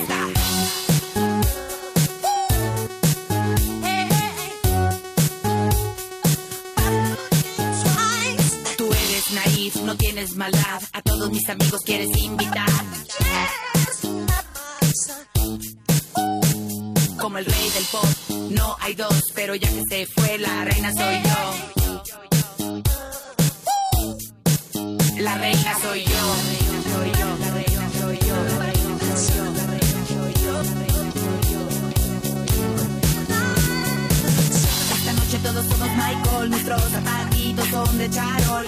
Guante bordado con harto resplandor, echamos juntos para atrás el moonwalk. Esta noche todos somos Michael, nuestros zapatitos son de charol. Guante bordado con harto resplandor, echamos juntos para atrás el moonwalk.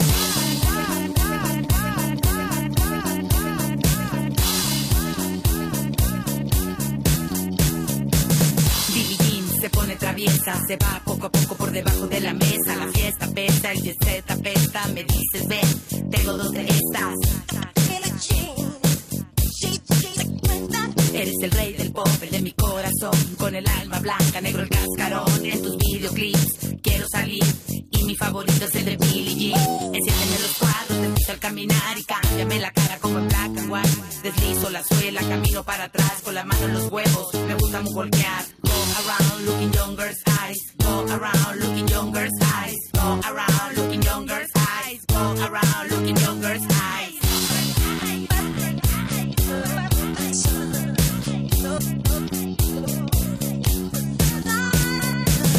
Esta noche todos somos Michael, nuestros zapatitos son de charol. Guante bordado con harto resplandor, echamos juntos para atrás el moonwalk. Esta noche todos somos Michael, nuestros zapatitos son de charol. Guante bordado con harto resplandor, echamos juntos para atrás el moonwalk.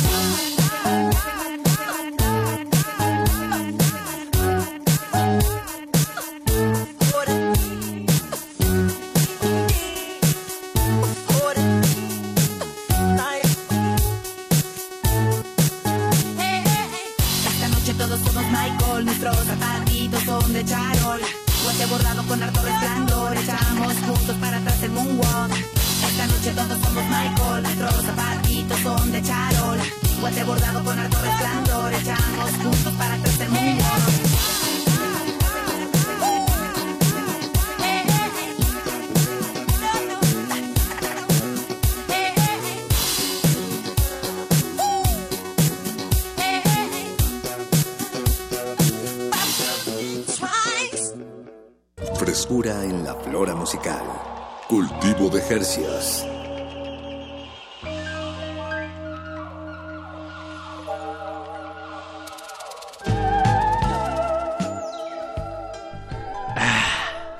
Sabrosura.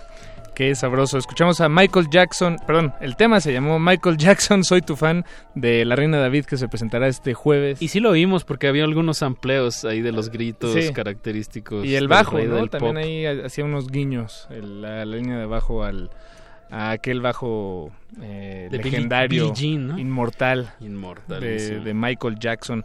Este, si buscan esta canción, no la buscan con el eh, con el nombre del artista. Búsquenla con la eh, con su fonética. Así, La Michael Jackson. Ah, ya, ya, Sí, ya. así se, así se escribe esta canción. Y el proyecto se llama La Reina David con I latina, que se presentan este jueves, septiembre 13, en el Salón Pata Negra del Centro Histórico, junto a Montebel, un proyecto de rap. Pues noche de rap gratuito. Y si aparte de que quieren ir, se quieren llevar un disco, nada más tienen que marcar al 5523-5412. 5523 5412 y se llevan su disquito. O bueno, más bien van al evento y se los regalan allá mismo. Con todo y beso, dijo eh, la reina David. Bueno, Saludos pues, a Nelly. a lo que nos truje Chencha en este programa, eh, pues nos gusta tener a músicos, a celebrar el milagro de la música al aire. La música través- libre en el aire. Eso, a través de estas frecuencias. Y en esta ocasión eh, tenemos al vocalista y guitarrista del quinteto Sierra León. Está con nosotros Manuel Castellón. Eh, Bienvenido, Manuel, el 20%, de nuez. el ¿Qué tal, 20 de Sierra León. Exactamente, una pequeña porción, pero aquí andamos. Pero con ¿no? eso se hace. Exacto, exacto. Que hay candela, que hay candela, ¿qué onda? Listo, pues te vamos a disectar, Manuel, radiofónicamente hablando, por supuesto, si nos lo permites. Adelante, por si no, pues tenemos música y, y, pues nos callamos. Pero lo que tú digas, Manuel. No, adelante, adelante. Yo, yo soy materia dispuesta aquí en, en- en este programa. Eso. Una banda enteramente de Tepic Nayarit. Así es. Empecemos por ahí porque ¿Cuál es el gentilicio? De Tepic sería tepicenses. Los tepicenses. Los tepicenses somos tepicenses porque luego como que me confunden como con tepiqueño. Eso nada más como a Tampico eso, ¿no? Exacto, no o una salsa, ¿no? La tepiqueña, algo así, exacto, sí, algo así. Pero no, sí, tepicense, tepicense es la onda. Tepicenses que... eh, Muy buen marisco por allá. Sí, claro, buen marisco, buenas playas. eh, en general creo que, que es una tierra, eh, no por ser de allá, pero sí es una tierra bendecida. Y la verdad es que eh, yo lo considero como un poco un diamante eh, en bruto, ¿no? Un paraíso aún no tan descubierto, pero, pero realmente existen muchas cosas. Y no solo en la parte turística, sino en la parte cultural también creo que hay muchas cosas que valen la pena. Dicen que las playas de, de Nayarit, no, no tengo el, el gusto, son increíbles, claro. imperdibles. Sí, pues está. Sayulita, San Pancho, Chacala. Chacala, está este La Cruz, pues bueno, el, el- el ya conocido San Blas, ¿no? Gracias a, a la canción de Maná, ¿no? Yo una vez fui y me la pasé pero terrible con los jejenes. Los jejenes me quedé dormido así como al atardecer en la playa y amanecí así como con mil piquetes. Y- ¿Los jejenes que son Lo- como mosquitos? Sí, pero son como, digamos, unas pulgas que vuelan. Pulgas de mar. Exacto. les dicen. Y, y aparte, o sea, son, son muy imperceptibles, eh, te pican como 10 veces en Sí, un solo no, son punto. desgraciados. Son, son mortales, son mortíferos esos manes. Y, y este, y bueno, creo que quitando los jejenes San Blas termina siendo una bonita, una bonita experiencia. Que de hecho hay, hay, hay un método para que no se te acerquen tanto los ¿Cómo es? ¿Cómo es? Tienes que quemar cocos alrededor de ti. Entonces el, El el humo. ajá, es lo que ahuyenta a los jejenes. Entonces ahí tienes tu cubetita de cocos, los prendes y ya. ¿Y solo con olvidas. cocos? o- Pues, Pues, prendiendo pues, eh, algo. exacto. Ok, ok. Si Pero si una estás, en la, estás en la playa, va a haber muchos cocos. Sí, tienes Exacto. razón, Digo, materia prima. Exacto. Puedes quemar tu toalla y tus tenis si quieres también, pero, pero bueno, ahí están los cocos. Ahí está la recomendación de Sierra León. Exacto, de esta noche. Y, y bueno, mencionadas, ya nos fuimos por lo ecoturístico, pero en cuestión cultural, eh, ustedes ya llevan algunos años acá en la Ciudad de México.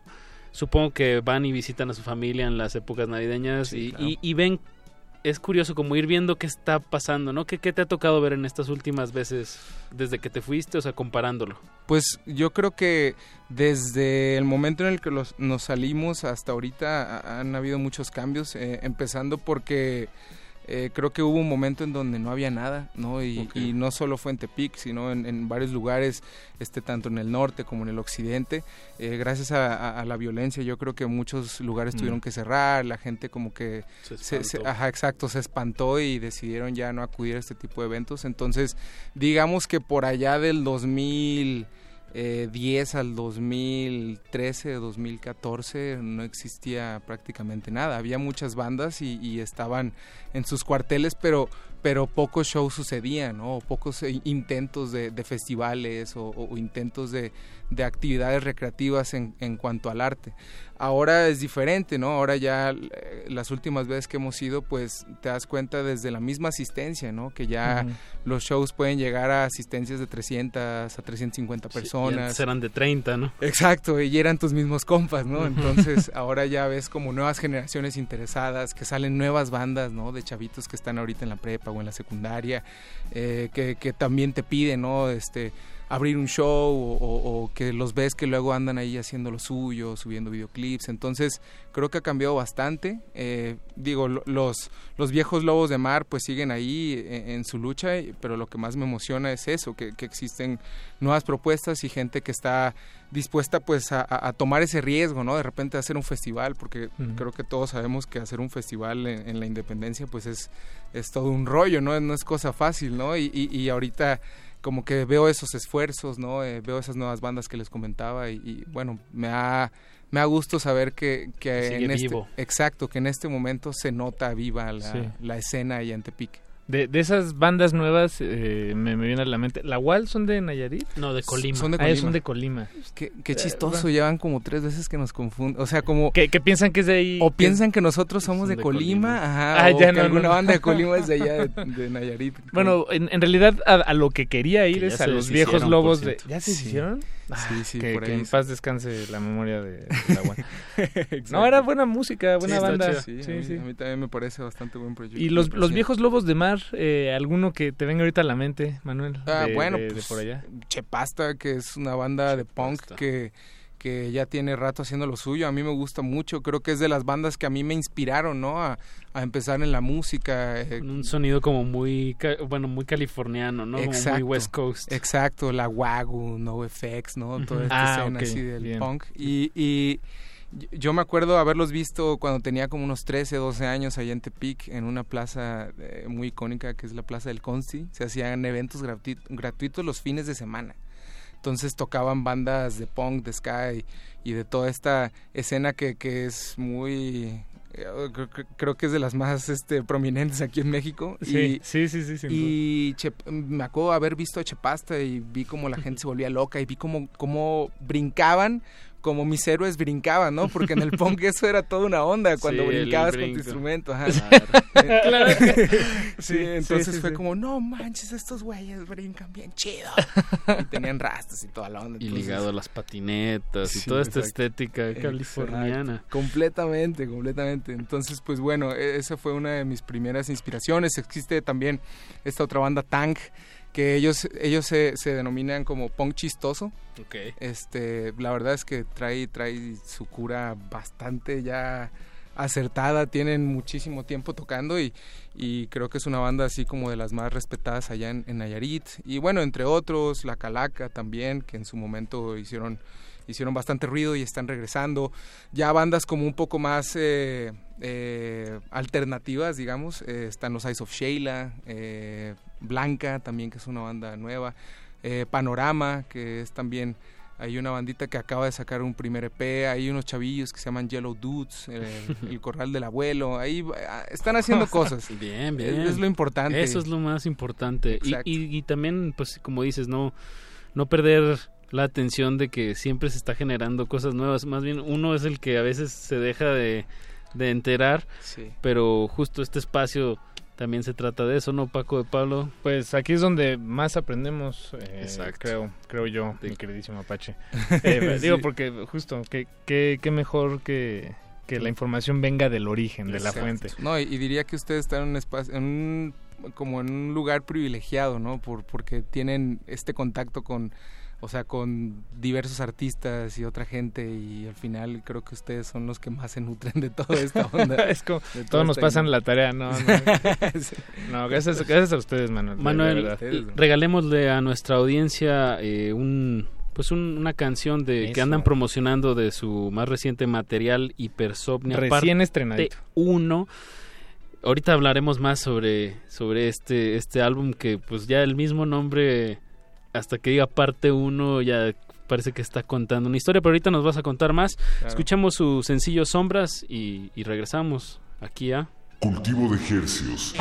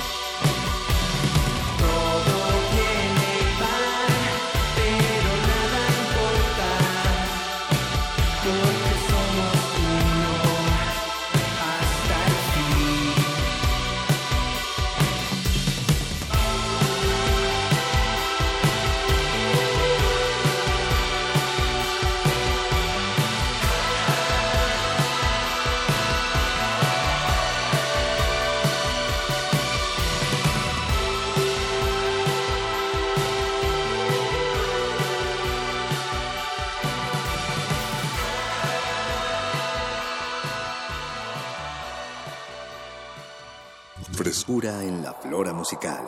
Cultivo de Jercias.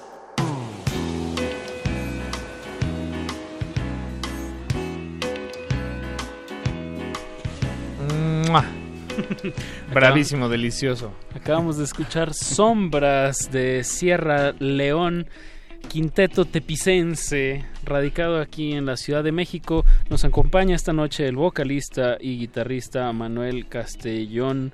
Los otros cuatro sierra leonenses andan repartidos, ¿no? En varias partes Del mundo, del incluso. mundo incluso. Sí, sí, andan, andan ahí en, en la pachanga eterna, este, disfrutando de la vida los muchachos. Pero- un saludo. Pero se tienen que reunir un poquito antes de sus presentaciones próximas. Como Que además es- son importantes. No, claro, claro. Son- claro. Una en el, en el lunario del Auditorio Nacional el 26 de septiembre. ¿Es, la- es su primer lunario este? Eh, bueno, es, es- sería nuestro segundo segunda presentación en un lunario.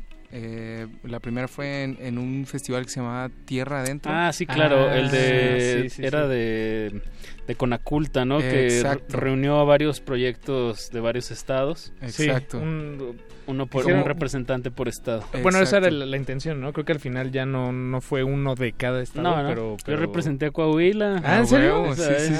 Ah, De hecho, sí, creo que había de, de varios estados. Estaba de Cancún, Sí, sí, Longshot, de aquí Ciudad de México. Belafonte. Belafonte, eh, de Chihuahua, Ampersand de. Guadalajara, Exacto. Ah, Felipe el Hombre chido. de Chihuahua. Sí. Y, Me estoy tratando de acordar de más, pero...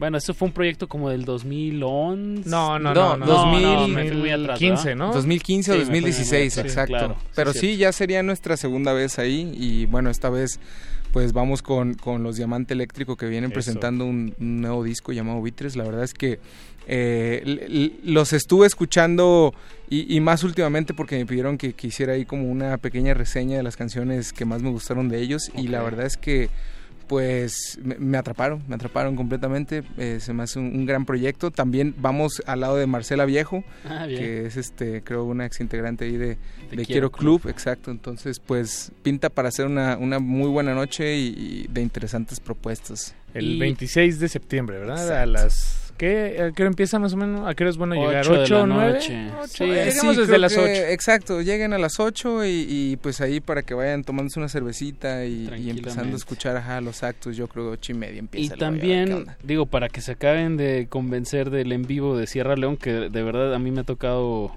verlo y es pues es muy muy po- un show en vivo muy enérgico. Eh, van a estar el 22, el sábado 22 en el Centro Cultural España junto a Rodeo Way y We Are the Grand. Exacto, también hay una banda sorpresa, digo por razones obvias no podemos decir quiénes, quiénes son, pero... Luego hay una banda que sí se, se llama Banda Sorpresa, ¿no? Que no sé, no sé quiénes son, pero lo he visto en varios carteles y según yo sí es un grupo en específico. Wow. Pero ese es, ese es, es un vato visionario, ¿eh? Ah, sí, que sí, le sí. puesto así a su proyecto, ¿no? Sí, sí, tenía una visión de marketing bastante buena. Siempre te, in- te intriga ver quién es una banda sorpresa y por ese rollo Y si la ya- banda sorpresa es banda sorpresa, ya Exacto. es un hoyo en un... exacto, exacto. Pero sí, vamos a estar el 22. eh, va a ser ahí un, un gran show. La verdad es que con Rodeo Güey nos gusta mucho compartir eh, escenario. Creo que son ahí de las primeras bandas con la- las que hicimos acá, algo. ¿verdad? Exacto. Aquí en la eh, Ciudad de México. Ya hace aproximadamente cinco años y Bien. fue de los primeros shows que hicimos por acá y son grandes camaradas. Entonces, pues siempre, siempre se siente así como la energía, ¿no? Este, de la buena vibra y de, de la Claro. camaradería, ¿no? Cuando estás con una banda con la que ya conoces fuera del escenario y de tanto tiempo. Entonces creo que es, es- va a ser como un bonito reencuentro entre nosotros dos. Bueno, los We Are The Grand, que son una banda chilena bastante, bastante buena, ¿no? Con, con unos unas ondas muy melodiosas, muy bonitas, ¿no? Ahí para, para sobarte el corazón, ¿no? Con, con su música. Y bueno, aparte el Centro Cultural España Sí. me encanta. Sí, a mí también. gran lugar. Y Es la primera vez, de hecho, que vamos a tocar en un centro cultural. Ah, bien. Sí, la verdad es que también eso nos emociona un buen. Yo ya he, he ido a... A otros toquín. Ajá, a ese lugar y, y suena bastante bien. Sí. eh, Es, es un lugar muy, muy chido. Lo que sí les puedo anticipar es que no se van a arrepentir de ir De ninguno de los dos. de shows. ninguna de las ajá, de ninguna de las bandas ese día y mucho menos de la banda sorpresa la banda sorpresa es una muy buena banda y obviamente Es Yo- difícil vender esa, ¿no? Sí. Cuando no puedes decir que es. sí exacto no, ah, ni siquiera sé si puedo decir una no no no No, no, no, no. exacto, Pero exacto. te- confiamos en ti, confiamos en ti. Exacto. Una Bueno, consonante, dice nuestro productor Beto, que híjole qué hacemos? Una, bueno una, ¿tiene una E? Eh, este qué puedo decir No, no, no. No, no es cierto, te- no te queremos La invitación, digo, para... eh, pues si alguien está intrigado, pues sigan a Sierra León en, en su Facebook. Supongo que también tienen Instagram y... todas las redes sociales muchachos Exacto. Ahí Antes de ir a todo. una cancioncita de, de su nuevo disco, a mí me gustaría que nos platicara un poquito, Manuel, el nombre... Ah, bueno, sí, sí, sí, sí, sí. Parte 1. Hipersomnia. Primero, ¿qué es hipersomnia? Apache ya sabe, yo lo vi buscándolo en el diccionario. Ah, pero... ok, ok, me está poniendo prueba. Pero- ¿no? pero Ahorita. sí, exacto, exacto. Ah, bueno, como ya sabes, Apache, eh, la, hip- el- la hipersomnia es un desorden del sueño que supone que es este como un, un cansancio crónico. Nunca, nunca te, nunca puedes satisfacer ese sueño. Siempre te sientes cansado, ¿no? Eh, entonces, bueno, tomando como esta palabra de referencia. eh, también nos metimos como en esta onda de terapia de sueños lúcidos, experiencias con los sueños lúcidos. eh, Pe- Pensando en producir el disco, o, sea, o- o sea, Eso como, fue- como paralelo. al- Creo que eso ajá. fue paralelo, ajá. Realmente no fue como planeado, más bien era lo que estaba sucediendo en ese momento. Este, eh, personalmente como que yo me clavé como en esa onda de los sueños lúcidos, estuve como leyendo ahí varias cosillas al respecto de eso, entonces como que empecé a notar esas experiencias de los sueños Es lúcidos. una gran, gran fuente de inspiración, Sí, ¿no? Los sueños. Completamente. Y, y- y lo chido es que también todo eso sirve de terapia de alguna manera, ¿no? Eh, todo este concepto de la hipersomnia narra como la historia de un personaje que se llama Macar. Eh, que sufre como esta desilusión amorosa, ¿no? Esta decepción que, que lo hace perder como toda la esperanza, ¿no? Y, y como eh, siente que todo ha perdido el brillo, ¿no? Y ya no confía, ya no cree en el amor, ya no nada de esto. Entonces, eh, decide entregarse los sueños, ¿no? Como para tratar de, escuchar, de, de, escapar de su realidad, pero al final te das cuenta de que en los mismos sueños también tienes que... Lidiar. Exacto, lidiar con todo lo que está sucediendo, ¿no? Afrontar y finalmente no te puedes escapar de tu destino. Y de eso se trata, ¿no? El, el hipersomnia es de esta confrontación que tiene eh, Macar a través de los sueños y este personaje que se le aparece en los sueños que se llama Lucio. Y esta, este personaje es el que lo va guiando a través de estas experiencias eh, en donde él se encuentra eh, con, con, con, esa persona que, que, le rompió el corazón, ¿no? Con traumas este, de su infancia, ¿no? Claro. O hasta el momento de llegar hasta su propia muerte, ¿no? Y decir, chale, pues finalmente tengo que tengo que regresar ¿no? a la superficie y, y, y, seguir adelante ¿no? y confrontar todas esas cosas que estoy tratando de, de escapar porque al final pues eh, de lo único que todo de lo que nadie se va a escapar pues es de la muerte no entonces pues hay que hay que eh, abrazar el camino y hay que eh, afrontar todas esas experiencias para, para llegar a, a, a, como ese momento de una muerte digna no y decir bueno me siento satisfecho con lo que he hecho entonces de eso se trata la hipersomnia, es, a grandes rasgos, porque hay otras cosas, otras referencias que igual y pasando esta canción eh, retomaremos, ¿no? Eso. Bien, bien, pues escuchemos Alma Trémula, eh, que se desprende de hipersomnia, parte 1 de Sierra León, nuestros invitados de esta noche. No le cambie, música fresquecita hasta sus oídos aquí en Cultivo de Ejercios.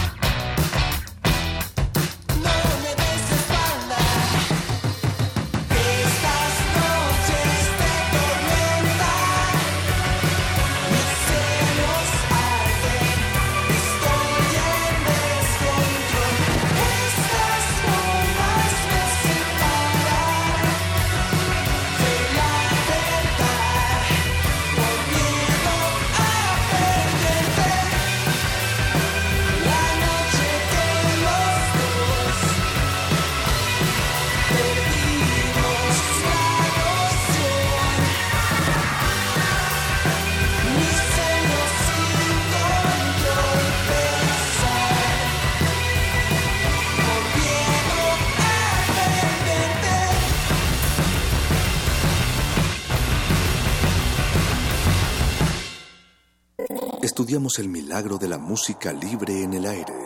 Cultivo de Jercias.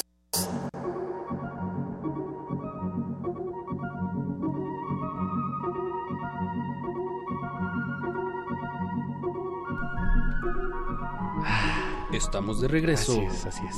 En cultivo Aquí de estamos, aquí estamos, aquí Hercios. estamos. Y lo que acaban de escuchar se titula Alma Trémula, un, un tema que se desprende del álbum. tema más. del álbum de, de Sierra Parte León uno. y Persona parte 1. Me imagino que eh, está en sus planes una parte 2. Eh, exactamente. Le has, ah, has adivinado correcto, Paquito. Eh, viene una parte 2. estamos viendo si la sacamos a finales de este año o al principios del próximo. Ajá. Pero lo que sí es seguro es que vamos a tener un estreno más eh, de, de un nuevo sencillo de esa Antes de parte que se 2. acabe el año. Exacto, este año de ese nuevo sencillo, entonces ya veremos qué pasa, pero retomando lo del hipersomnia también que Eso, estamos hablando eso, fuera eso. del aire, ajá, este eh, estamos hablando también como de las de las referencias que tomamos y una de las grandes referencias es esta película eh, de la época del cine de oro que es Macario, ¿no? De Roberto Gabaldón. Peliculón. Eh, esa historia nos sirvió mucho de referencia a nosotros como para tener este eh, como este hilo conductor, ¿no? Y nosotros también poder desarrollar un poco La- la narrativa, ¿no? Exacto, la Sí. narrativa, la narrativa de, de la historia y, y bueno, creo que es una película ahí que si no han visto tienen que ver, muchachos, es, es una gran, gran, gran, Es gran una película. joya. Sí, y, y bueno, finalmente se trata de eso, ¿no? De, de- de esta persona que, que tiene que afrontar su destino y, y que los mismos sueños eh, le abren los ojos, digamos, ¿no? Entonces, bueno, ahí, ahí, ahí escúchenlo, muchachos. Bien, y como se puede escuchar, eh, pues las producciones de Sierra León pues, han ido, bueno, ya, ya este es que su quinto material, cuarto. Pues nuestro sería tuvimos un EP en el 2011, luego nuestro disco en el 2013, el- nuestro segundo disco en el 2015, y entre ese inter sacamos unos Un EPs, EP. ajá, como de, de remixes, digamos que sí es nuestro cuarto material. Eh, pero nuestro tercer LP que está dividido en dos este eh, es, es una es una parte del LP Claro, de su tercer ya la- larga duración. Larga duración, exacto. Eh, lo que pues me llama mucho la atención es como también el sonido ha evolucionado y es, es eso ca- recae mucho en, en que pues parte de su de sus integrantes también son productores, ¿no? Claro, claro. Sí, definitivamente Sei Kenji, pues ahí Seiji son, Kenji. son carnales muy, muy clavados en la parte del audio y bueno, cada quien por su por su lado también en lo que le corresponde, pues son personas muy clavadas, ¿no? Este, digamos, Juan en, en, en su sonido de, de guitarra, Mario pues le encanta como eh, el atasque, ¿no? En el bajo. Eh, yo soy una persona quizás también que se clava más como con la idea general, ¿no? Un concepto, este, una letra, una historia. Es una algo- banda, no todos van sumando. algo que transmitir, exacto. Y, y- y creo que sí somos personas que siempre buscamos eh, la calidad auditiva, o sea, la calidad de nuestro concepto en general y, y que buscamos que nos emocionen, pues, o sea, que digamos, esto, esto vale la pena, ¿no? Esto vale la pena compartir, queremos compartirlo con ustedes. Y sí, esa es la primicia de, Sierra León- de Sierra León. Bien, bien, bien, bien. Pues un, un proyecto que, que ya está en- conceptualmente en su disco ya se comprometieron a otro material, pa- su parte 2. Al aire. Y, Exacto. No, no, pues en, No, ahí está. y- desde bueno, el nombre. desde el nombre, sí, desde Exacto. antes ya estaba. Ya no hay de otra, ya no hay vuelta atrás. no, qué, qué gusto. Y, y, bueno, pues eh, si, si les gustó lo que escucharon, no dejen de acudir el 26 de septiembre al Lunario. Estarán tocando con Diamante Eléctrico. Es un gran lugar, es una gran dupla la que se presentará en, la, en, en este sitio. Eh, la noche promete mucho, una oferta más de, de lujazo que, que pueden contar en esta, en esta ciudad. Eso. Y, y unos días antes, el 22, también tienen una presentación el sábado 22 junto a Rodeo Way y We Are the Grand en el Centro Cultural España, atrás de nuestra bellísima catedral. Ahí, de Metro zo- Zócalo. de- de- del área metropolitana de la Ciudad de México, que ahí antes estaba el templo de Hecatl, del viento, del dios del viento de los mexicas. Sobre, sobre ese templo hicieron Alguien la tomó una, un tour guiado este fin de semana. y no, el mismo Centro Cultural España está sobre una... Sí, si, si sí, uno, sí, si uno va a, a sus no sé si decirles catacumbas, porque no, no son exactamente unas catacumbas, un sótano, es un sótano. Puede ver este pues vestigios de, de lo que fue la, la gran Tenochtitlan. Ah, bien. Muchas gracias, Apache, il- eh, iluminador. Sí, claro. Me encargaré de compartir esa información en, en mi hogar también. Sí, exacto. Con bueno, mis pues, amigos. eh, pues Manuel, muchísimas gracias por venir, de verdad. A ustedes. Muchísimas, muchísimas gracias. A ustedes muchísimas gracias. Siempre un placer andar andar por estos rumbos que ya hacía que ya hacía tiempo que no estamos, pero pero bueno, se, se, se aprecia y, y aquí andaremos las veces que se requiera. Eso, pues por acá nos vemos en, Para un- la en parte futuro, dos, Manuel. para la Eso, sí, sí, exacto. Parte Eh, dos. A eso sí nos comprometemos nosotros a la, A la de- parte de una dos. vez. No, a la parte 2 de pues, en las plataformas ho- hoy escuchamos tres temas de seis pues pueden escuchar el resto del disco en, Eso. en- en todas las plataformas digitales y pues sigan a Sierra León en todas sus redes redes sociales vayan a sus tocadas es lo más importante Exacto, exacto. 22 de septiembre, Centro Cultural España. 26 de septiembre, Lunario del Auditorio. Va a estar muy, muy bueno ese show, de verdad, no se lo pierdan. Y pues sí, ahí estamos en contacto. Cualquier cosita, nos encanta ahí estar cotorreando. Eso, man. Eh, pues nos despedimos con el último tema de esta noche. que lleva el título del álbum Así es, Hipersomnia, eh, con un tema con muchos contrastes, altos y bajos, fuertes y delgados. este, y bueno, con eso los dejamos. Manuel, muchísimas gracias. Paquito, muchas gracias. Por muchas supuesto, gracias. agradecemos a Eduardo Luis Hernández Hernández, a don Agustín Mulia, Alba Martínez y una mención honorífica al buen Chava que hizo esto posible también esta noche. El gran Chava. Y con eso nos despedimos, Apache. Quédense en Bien. sintonía porque a continuación Resistencia Modulada, música de aquí hasta las 11 de la noche. noche y nos escuchamos en este espacio el próximo jueves a partir de las 9 de la noche para que escuchen propuestas frescas y que suceden aquí en la Ciudad de México. Venga, Gracias. Chao. Adiós.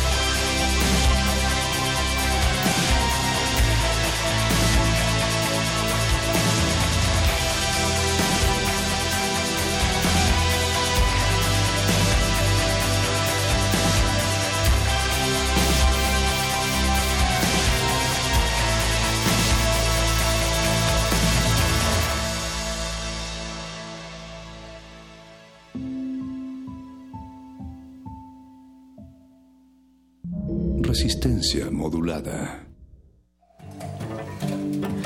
El Museo Universitario del Chopo te invita a visitar dos nuevas exposiciones a partir del 11 de agosto. Telón de boca, de Pía Camil. Un textil sonoro realizado con 350 playeras de bandas musicales intercambiadas con visitantes del museo y del Tianguis Cultural del Chopo, realizado en resonancia con su valor en la cultura alternativa y sus modos de interacción. Esta instalación escultórica estará en la Galería Central hasta el 9 de diciembre. De lo líquido del agua. Allí donde otros han fracasado, yo no fracasé. Muestra del artista mexicano Marek Wolfried, que consiste en una pecera habitada por especies marinas endémicas de Latinoamérica y esculturas referidas al geometrismo del sur de esta región. La obra forma parte de la Galería Nómada 10.000 del artista venezolano Armando Rosales, en la Galería Alternativa hasta el 23 de septiembre. Más información en www.chopo.unam.mx. Las propuestas emergentes y transdisciplinarias están en el Museo Universitario del Chopo.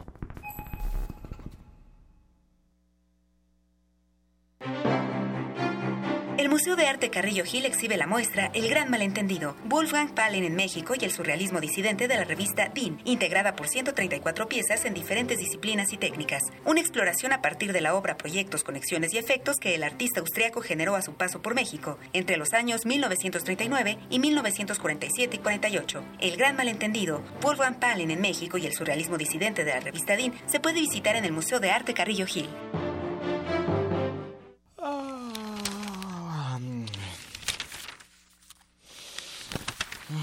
¿Cansado de leer las mismas noticias una y otra vez?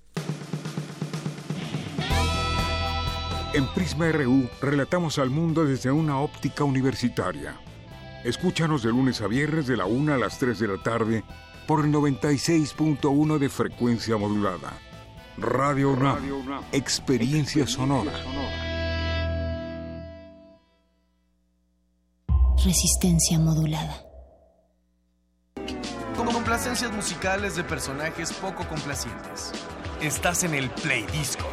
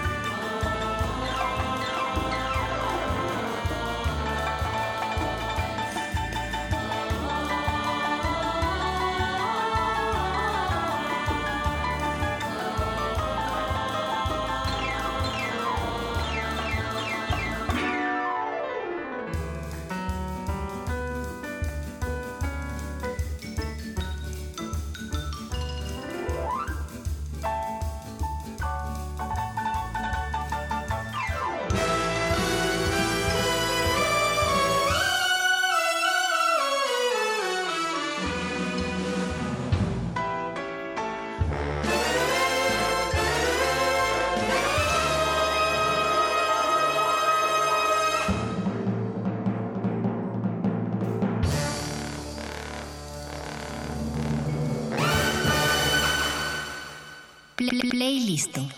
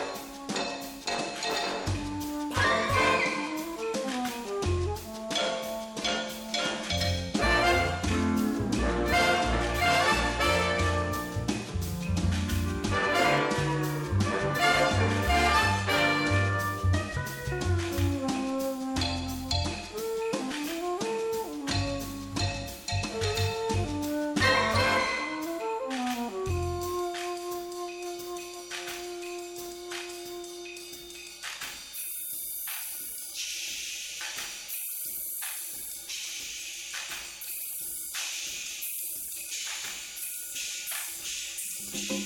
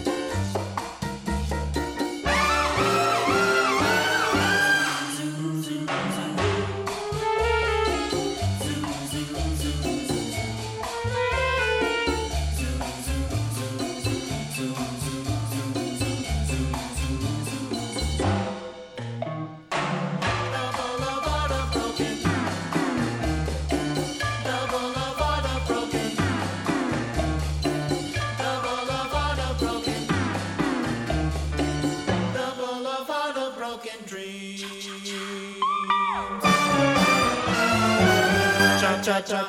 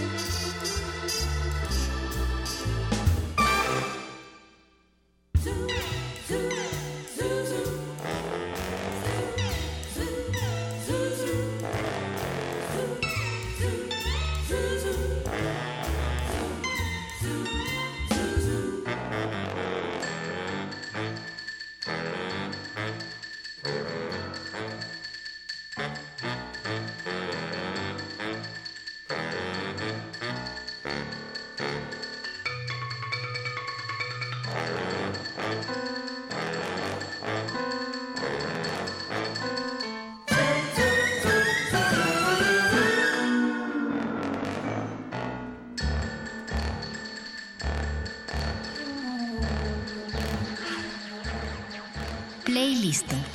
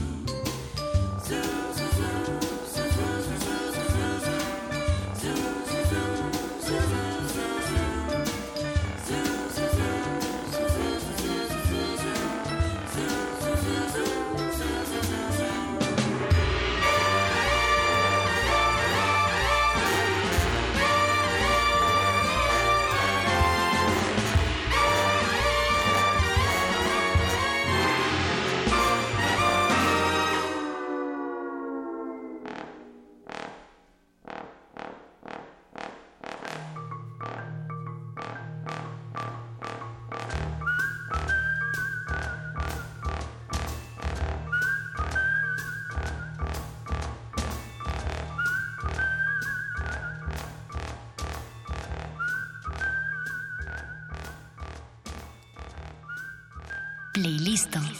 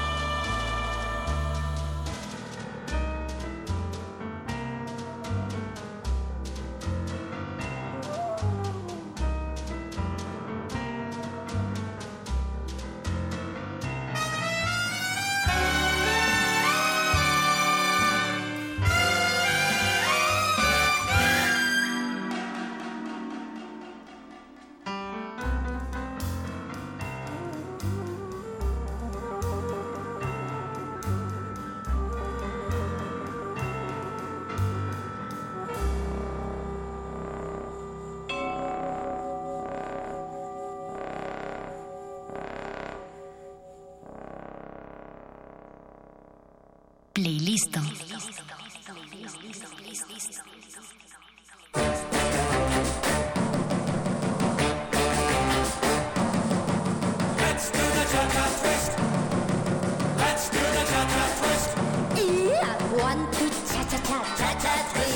One, two, cha cha cha, cha cha please.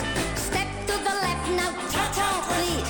Step to the right now, cha cha please.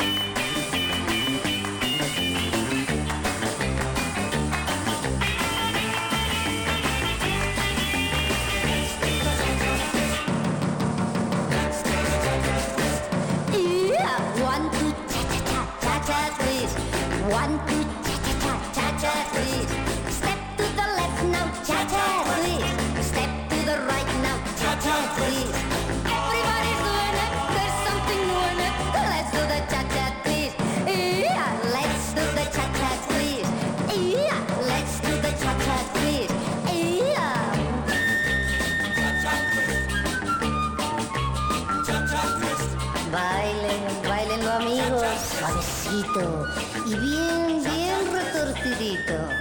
Use. Cha cha twist. Este bailecito que a los viejos los hace sentirse jóvenes y a los jóvenes, oh boy, have a ball. Jack and Jill went up the hills a llenar un cubo de agua. When they got there, what do you think they were doing? Twist. Cha-Cha Twist. Cha-Cha Twist. Cha-Cha Twist.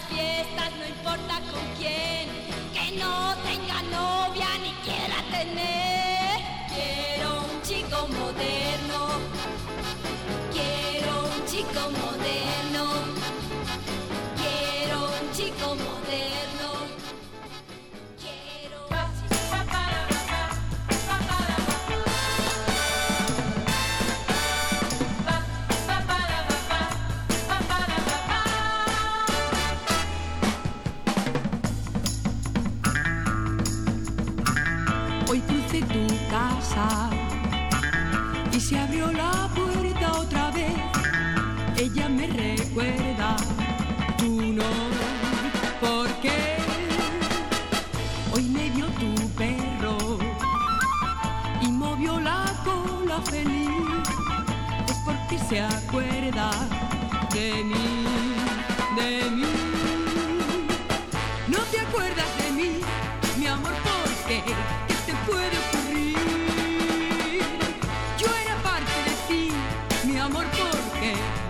Acuerdas de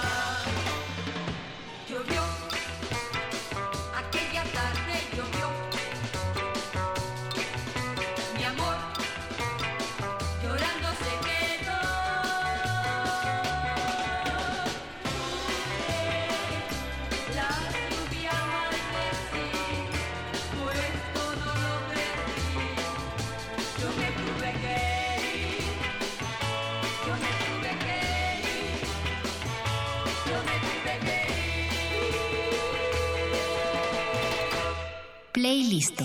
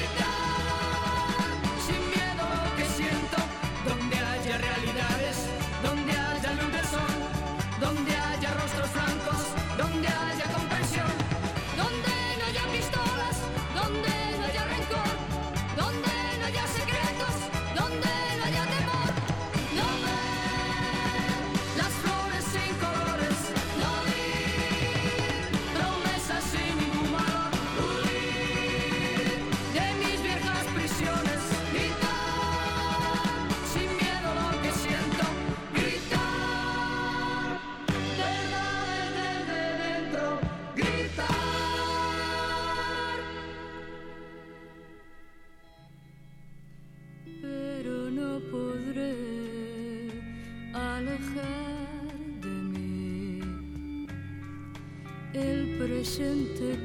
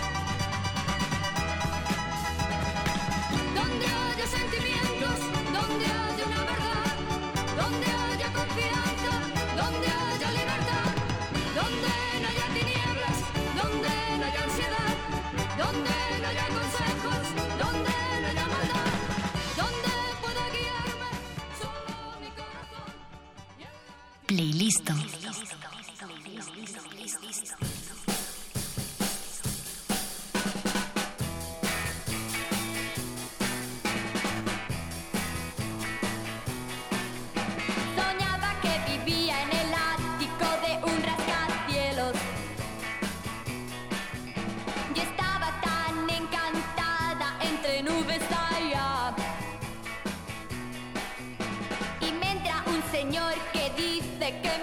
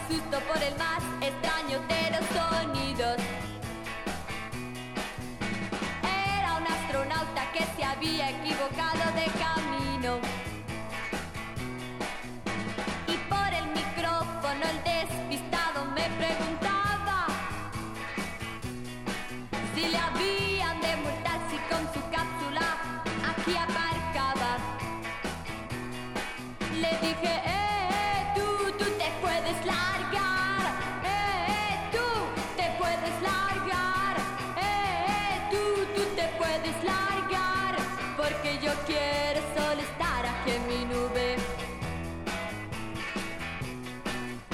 Sonando está el teléfono y contesto a lo que me llama. Una voz airada pregunta si aquí arriba nadie va a la cama. Y que ese disco infernal que por mi casa suena.